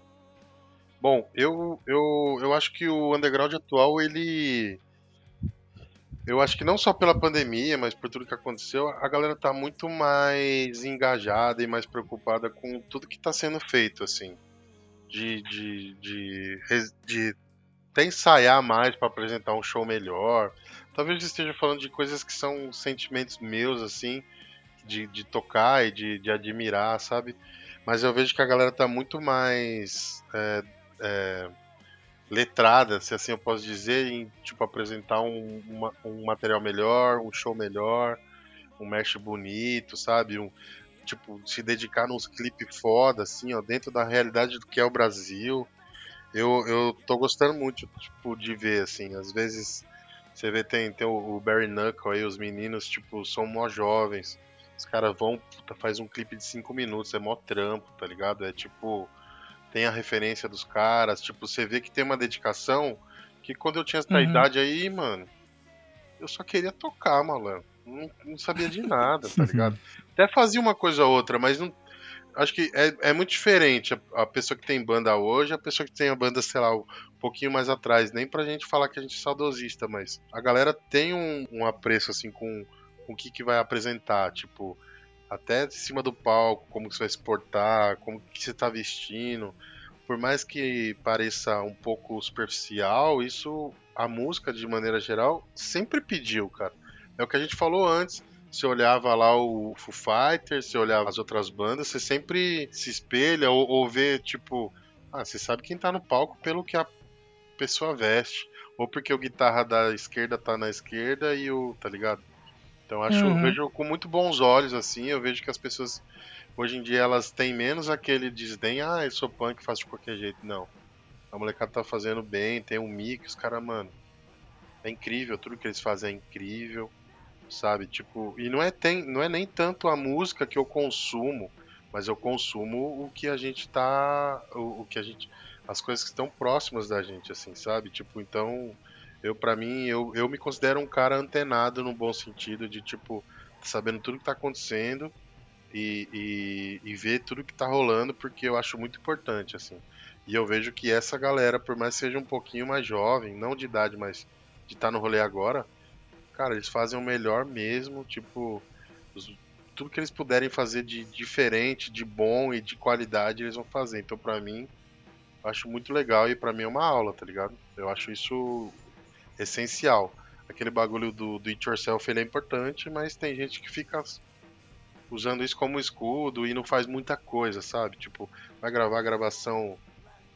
O cara que tá gravando não sabe nem o que você tá tocando, não conhece as suas referências. E a gente tava falando de dinheiro, né? Tá falando de. De, de, de, de um mínimo, assim, de você saber onde você tá pisando, quem você é, o que, que você vai apresentar, tá ligado? Alguém chegar pra você e Uhum. falar, ó, vou lançar seu CD, mano, que CD, maluco? Pô, faz o meu merch aí, tá ligado? Faz um. Sabe? Paga uma live pra mim. Que lançar CD, mano? Você tá pensando no quê, tá ligado? Já foi. Então, essa molecada de hoje em dia, pra mim, tipo. E todo mundo que continua fazendo música, pra mim é, é essencial, assim, o que eles fazem, sabe? Uhum. Eu, bom. eu assino embaixo aí. Quase cuspi água. Ô, Renan, Não, pô. me quebra, assim. É é isso, eu concordo com tudo que o Gila falou, assim, acho muito foda. Acho que. Acho que a gente tá num, num momento difícil, né? Mas eu, eu tô muito ansioso pra, pra, pra passar logo essa desgraça desse Covid aí. A gente tá todo mundo. ficar todo mundo seguro, todo mundo com terceira dose e tal. Porque eu acho que a parada vai, vai, vai ser muito foda, mano. Eu acho que vai vir com muita força, acho que vai ter show pra caramba, assim. E eu acho que vai surpreender muito, assim, sei lá, porque o, o pouco que a gente viu voltando já, tipo, puta, o show do Bullet Bane no final do ano. Lá Me arrepia só de lembrar.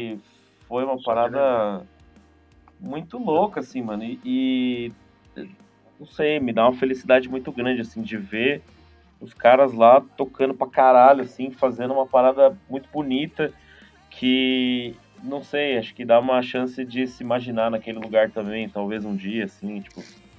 E eu acho isso muito foda, assim. Eu acho que a galera tá tendo um carinho com as coisas que, que tá. Que, que dá gosto de, de, de ver, de acompanhar, de ouvir, porque tá sendo muito bem feito. Maravilha. E agora a gente vai pro momento de indicação. Depois da, é, sempre depois da, da perguntinha braba aí do, do Underground, a gente suaviza com o momento de indicação aí. E galera, é isso. É, se vocês quiserem aí, pode indicar o que vocês estiverem consumindo, o que vocês já consumiram, enfim. Música, filme, livro, videogame, série, o que vocês quiserem indicar e sem limite de indicação. Boa. Vou indicar a pizzaria aqui do lado pra ganhar. Melhor pizza do rolê. Melhor catu... É o catupiry de verdade, entendeu? Não, tô brincando. Cara, eu, eu, se eu, se eu já, já comecei a falar, né? Cara, eu tô ouvindo muito o disco do The Weeknd aí que o Vini falou, o Down. É, é muito diferente, é muito legal, assim. Ele sempre me pegou, mas ele nunca tinha me pego assim, no- no- um disco, assim, sabe? Temática toda. Sim. E eu gostei muito, assim. Ah, é, é, posso estar falando alguma groselha, mas é muito anos 80. É, tem Total, muito, mano, Tem muita contigo. referência muito legal. Tem muita hora que a vocal dele é muito Michael Jackson, assim, tipo. É um, é um disco que me abraça muito, tô ouvindo muito, assim. É, eu acho que quando eu percebo que eu tô gostando do disco é quando eu coloco ele em qualquer shuffle, qualquer ordem, e eu ouço, assim. Então, eu indico muito o último do The Weeknd. Tem uns produtores ali muito incríveis. Batida, beat, produção, referência dos anos 80 ali, tipo, pra quem gosta de. Puta, de, de muita coisa eletrônica da época, é muito foda, assim. Sim. Cara, É, eu sou meio atrasado, viu, no, no, nos sons. Eu, eu demoro pra me atualizar. Eu escuto muito as mesmas coisas por muito tempo. Eu sou meio caixa preta também. Na hora que vocês perguntaram, aí eu abri meu Spotify pra ver o que, que eu tô ouvindo, porque eu nem lembro o que eu tô ouvindo. Mas, cara, acho que eu, eu continuo ouvindo muito Movements pra caramba. Eles têm, têm, têm coisa recente deles aí, né? Tem tipo um álbum recente, não, um álbum de 2020 que, que tá muito foda e tenho ouvido ainda. Tem um ao vivo deles que tá louco demais. É, putz, nacional, cara, tipo, que, que já tem um tempo que lançou, mas o Bad Love eu pirei no, nas paradas que eles lançaram e escuto bastante também. É, puta, som novo do Terno Rei, Dias da Juventude, achei foda pra caralho. Clipe E- maravilhoso. E clipe, um clipe incrível, mano. Uma produção muito massa. Então, tem escutado também. E, pô, acho que é meio por aí. Tô, tô nessa. Essa semana, sei lá por quê, peguei pra ouvir aquele do Linkin Park com o Jay-Z, tá ligado? Nossa, maravilhoso. Eu tinha esquecido Tinha até em disso. vídeo, né? Isso, né? Sim. É. tem, tem sim. Eu fazia um tempão que eu não escutava essa parada e encarnei, escutei a semana inteira e falei, caralho, mano, que foda. É, o- era... é, é alto nível, né? O bagulho é É, alto nível. é. Ah, sensacional, você é Sim. louco. Mas é, é isso, é, é mais ou menos isso. E você, Vini? Cara, eu só quero reforçar o, o, o Gila no, no, no Down FM lá, que eu acho aquilo uma puta homenagem à rádio dos anos 80, até com as, com as locuções do Jim Carrey e tudo mais, tá ligado? Mano, é, é simplesmente sensacional mesmo. Tipo, é você ouvir o disco, você realmente se sente como, como se tivesse voltado no tempo, assim, eu acho muito foda. E tá, tá cara, tá muito bem, bem, bem composto, muito bem gravado e tudo mais. Porra, tá foda pra caramba. Ah, eu tenho ouvido bastante também The Apple Seedcast, que é uma banda aí, tipo, da antiga já, né? Relativamente antiga. É, Eles são ali do, do final dos anos 90 e é uma, uma banda na, na pegada do Movements lá, Sunny Day Real Estate e tudo mais. Isso é- também faz parte daquelas bandas que deram, que são até hoje lembrados como as principais origens do Midwest Emo ali também, né? Sim. Então, se eu puder indicar um álbum, eu indico Two Conversations, que eu acho que é, é, tipo, a- a- talvez a obra-prima deles, assim, é um álbum cur- curtinho, com 10 músicas, mas com 41 minutos, que pra época era normal, né? Na média de 4 minutos de música aí, mas é, é muito bom, muito bom mesmo, vale muito a pena conferir. O que mais que eu tenho ouvido recentemente? Eu tô ouvindo o Those Days Are Gone, do, do Free Throw, que o Fábio já trouxe aqui no Clube do Disco. Esse disco que eu tô falando, no caso, é o de estreia deles, né? O que mais que eu tenho ouvido? Deixa eu ver, deixa eu abrir meu Spotify, deixa eu dar uma roubada aqui. Uhum. Boa. Ah, cara, de podcast, eu sigo ouvindo o Medo de Liga em Brasília, o Jogo Velho. Joe Rogan não, hein, mano? Zoeira. Não, é isso, tá maluco? o... Cara, tem também o. O podcast do. Dos, no... Puta, eu não tô achando aqui pelo nome agora. Dos mano do. Eu já falei dele até esses dias atrás. Da. dos manos do Choque de Cultura, que é sem o Rogerinho em si, que é eles falando sobre música. E é muito engraçado, porque tem umas críticas muito, muito, tipo, de quem realmente gosta e entende do, do estilo ali, por exemplo, quando eles falam do, do, do- metal brasileiro, os caramba, eu fico, caraca, eles foram mais profundo na pesquisa do texto do que eu imaginava. Umas piadas bem, tipo, só quem curta o rolê vai entender mesmo, saca? Então eu achei muito bacana a dedicação da parada. Que infelizmente eu não vou lembrar o nome, cara. Acho que é podcast secreto sobre música, uma parada assim. Não, não lembro, mas eu sei, eu já vi. Já vi por Ah, cima. eu não vou lembrar, mas enfim, deem uma, uma procurada aí que vocês acham. Tem no YouTube já da TV Quase, tem. E são uns episódios curtinhos, 20 minutos ali e tal. Tem no Spotify e tem lá. Ah, que mais? Cara, assistido eu tô só em On Tree Hill mesmo. O Luizeira também Tamo tá junto, é, tamo maratonando. na luta. Então. Choque de cultura, ambiente de música. Lembrei. Boa. Lembrei não, na verdade eu achei, mas enfim. Boa, eu vou, vou dar uma procurada aqui. Eu gostava do, do episódio que, que eles falavam lá, ambiente de música é ambiente de droga. É, exatamente. e daí eles brigaram com o Rogerinho e estão fazendo a parada que eles nunca puderam fazer por causa que o Rogerinho que dizia isso. É. Aí, gostei do nome, me lembra o programa. Cara, eu sigo ouvindo Bande... É que faz tempo que eu não falo de podcast, né? Então tô lembrando Sim, que eu sim. sigo ouvindo Bandejão, que é um, é um podcast sobre, bas- sobre basquete. Tem o Correspondentes Premier, que é sobre a Premier League, né? A liga de futebol é, inglesa. Ah, que mais?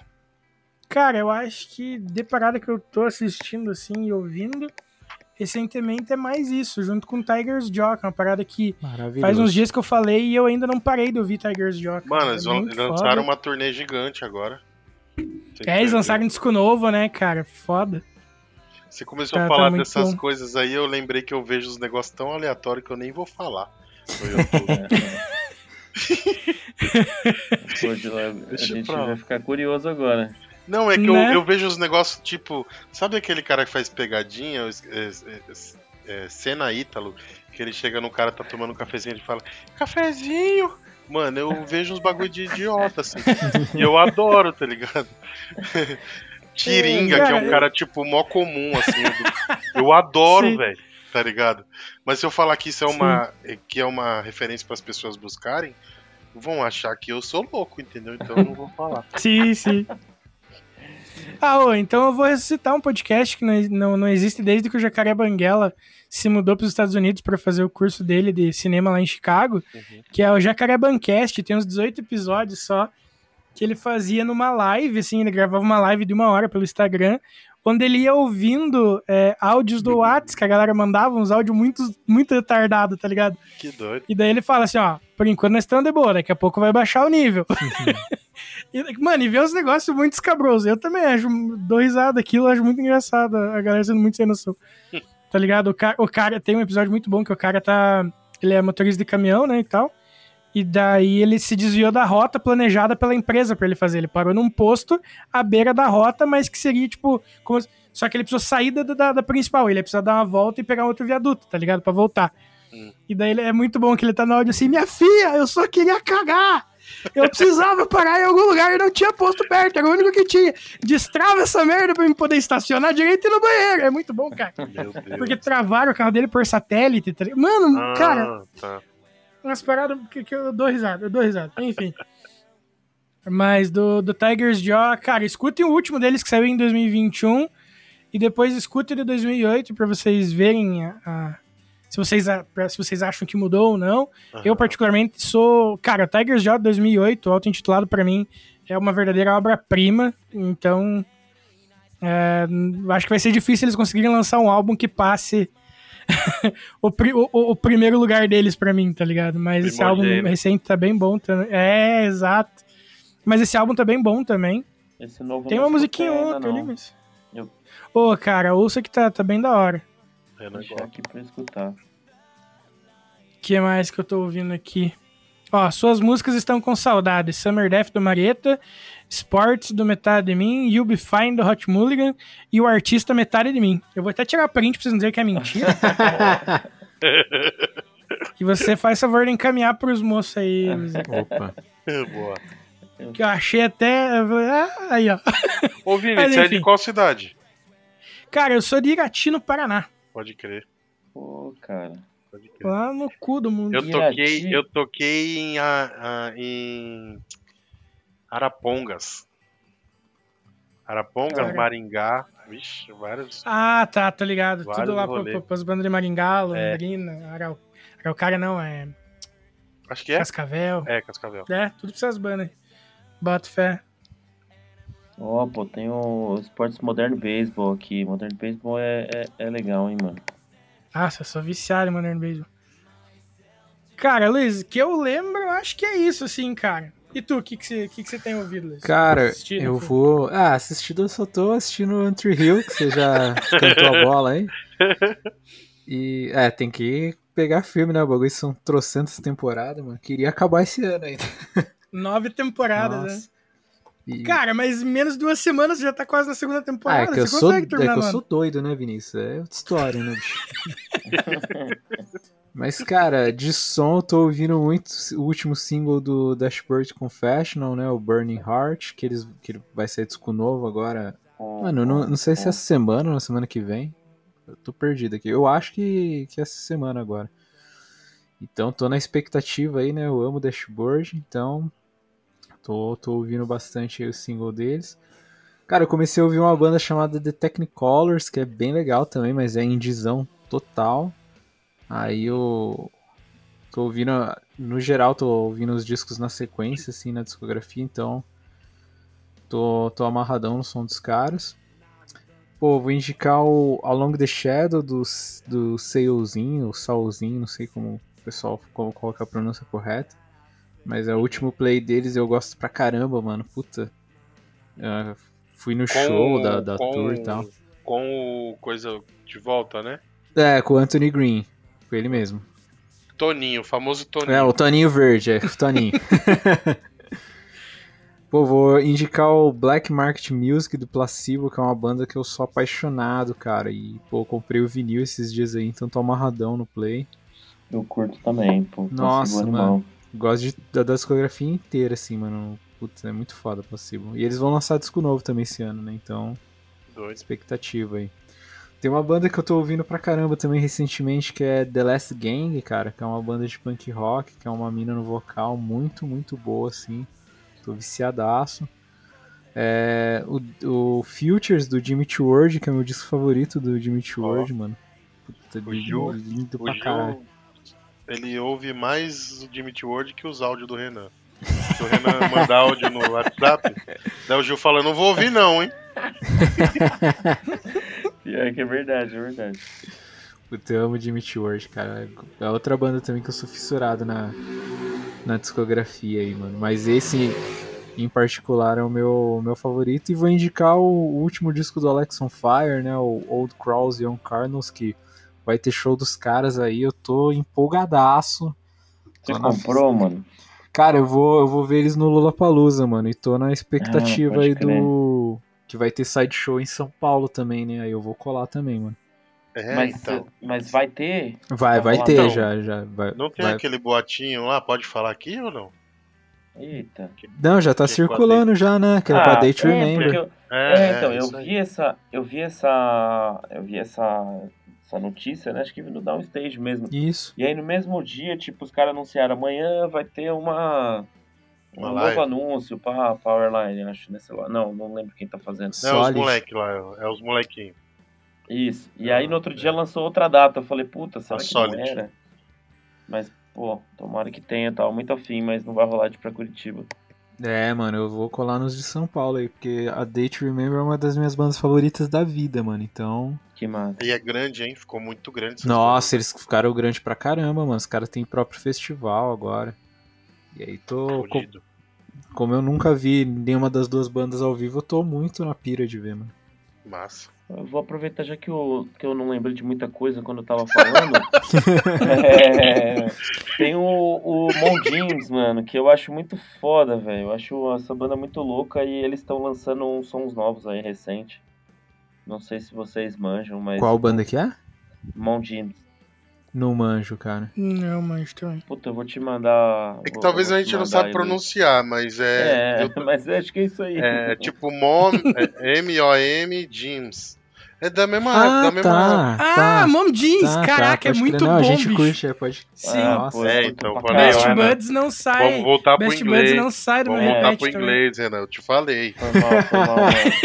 Eu vou, eu vou segunda-feira no CNA. É, Não, o Jeans eu é muito acho, foda, cara. Nossa. Acho foda, escuto muito aqui e os caras têm lançado umas coisas novas, hein? Pô, podia rolar um Uhum. show Cara, deles tem um- aqui no Brasil também. Podia demais. Tem, tem uma playlist que é brutal, assim, que eu sempre eh, indico, que é a Emoish, da Puri Noise Records. Eu ouço Olha muita só. coisa velha Boa. e tem muita coisa nova, tá ligado? Tem uma banda de mina que chama Mariquim Pussy, que é brutal, a mina canta demais, assim, é uma mina na bateria arregaçando também.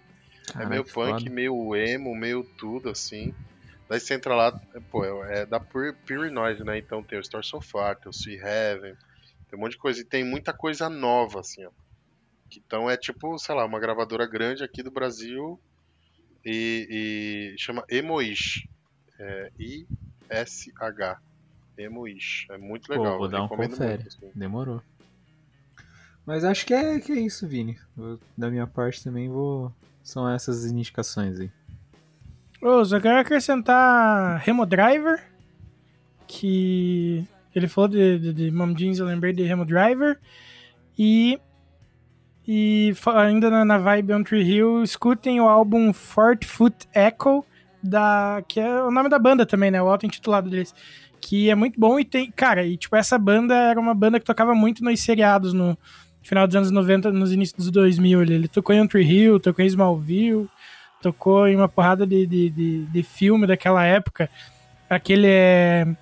Acho que é uma sexta-feira muito louca, que a Lindsay Lohan Isso, toca, troca isso lugar mesmo. com a mãe dela, que é a Jamie Lee Curtis. Enfim, é uma banda muito boa que tocou em uma porrada de, de lugar e eu acho muito Mano, foda. que Oi. saudade dessa época, hein?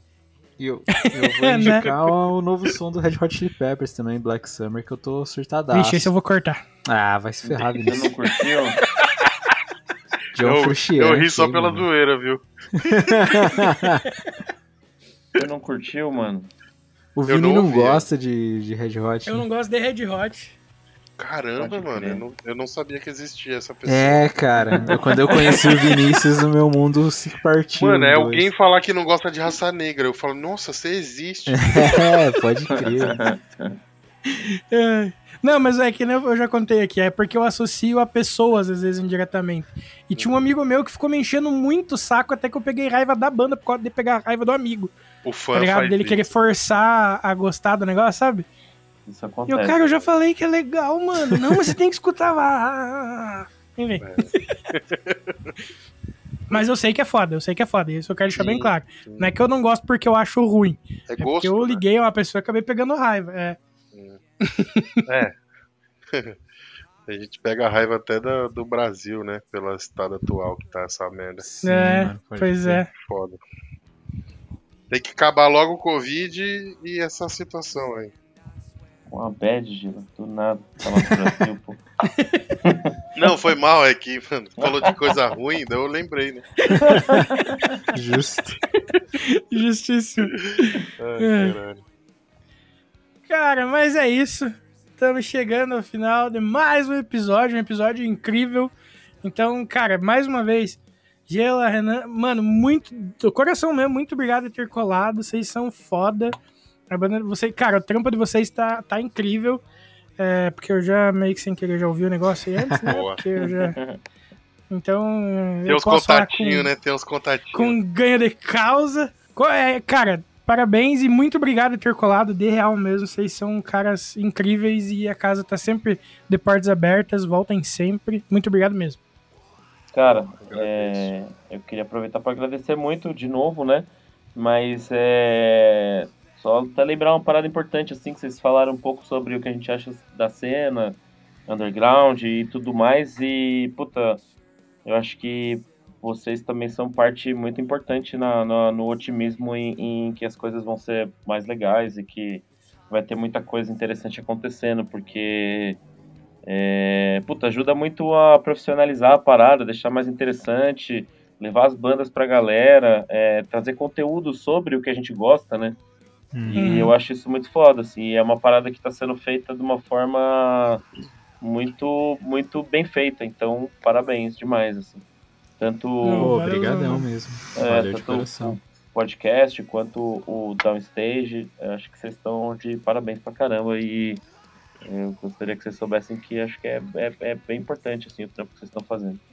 Pô, valeu Não, mesmo. Nossa, a gente fica feliz. Primeiro, agradecer também, prazer falar com o Vini aí pela primeira vez, com o Luiz a segunda já.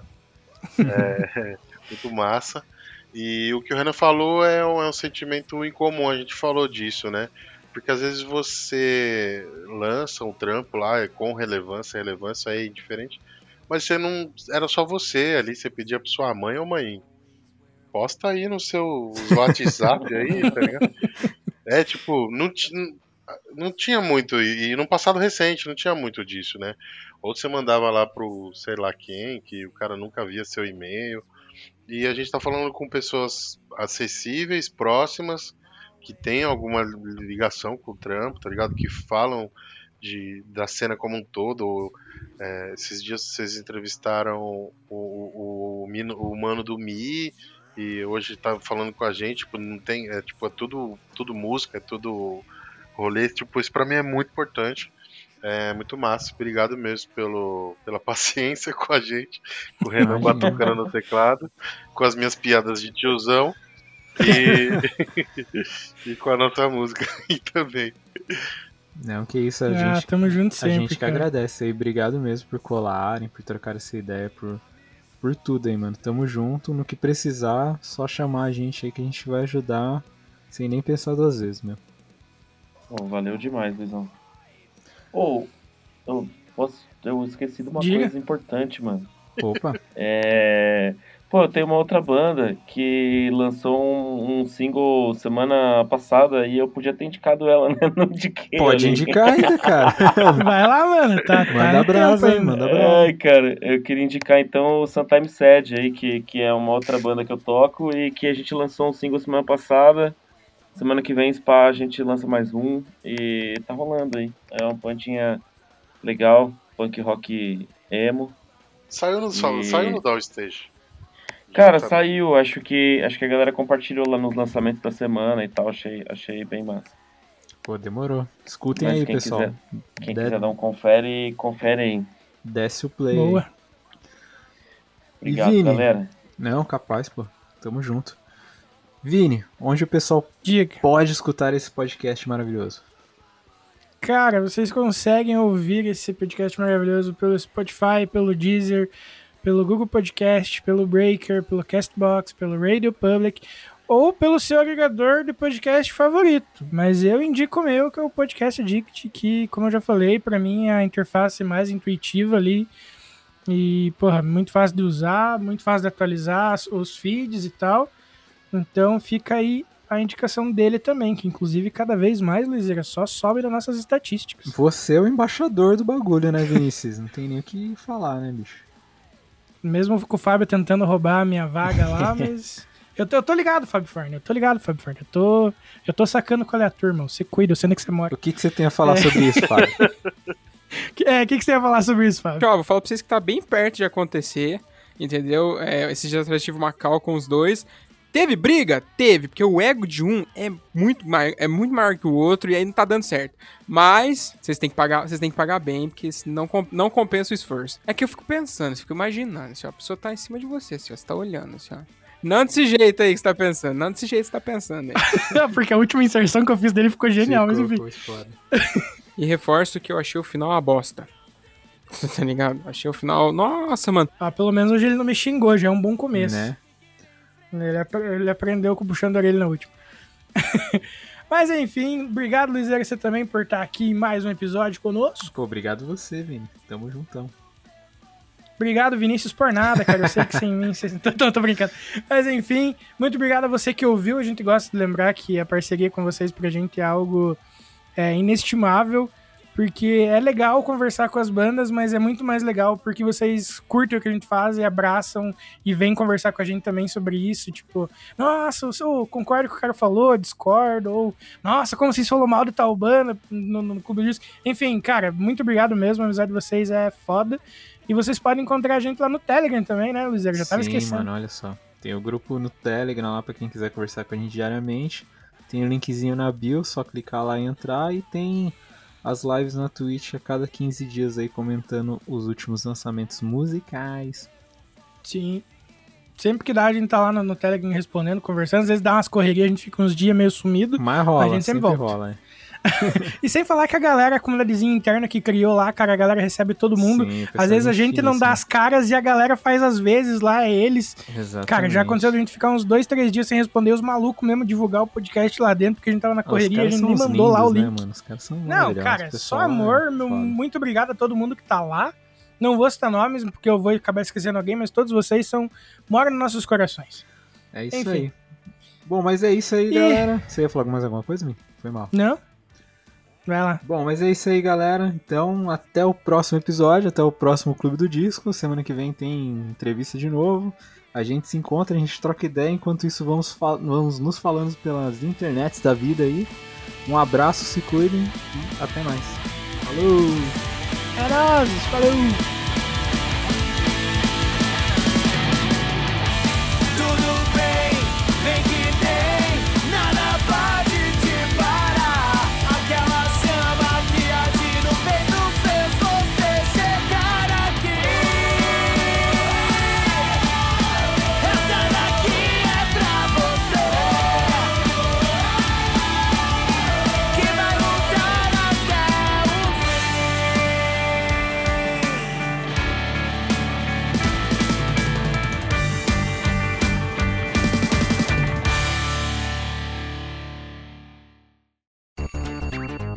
E antes de terminar aqui, lembrem que se você tá afim de conhecer uma marca foda que apoia e vive o underground, é só colar no Insta e jogar na busca Use Refuse ou pular pro site www.userefuse.com.br e também conhecer uma loja zica de acessórios do mundo do rock e do mundo geek. Cola lá no arroba Armazém do Rock que é sucesso demais. Perde tempo não, falou!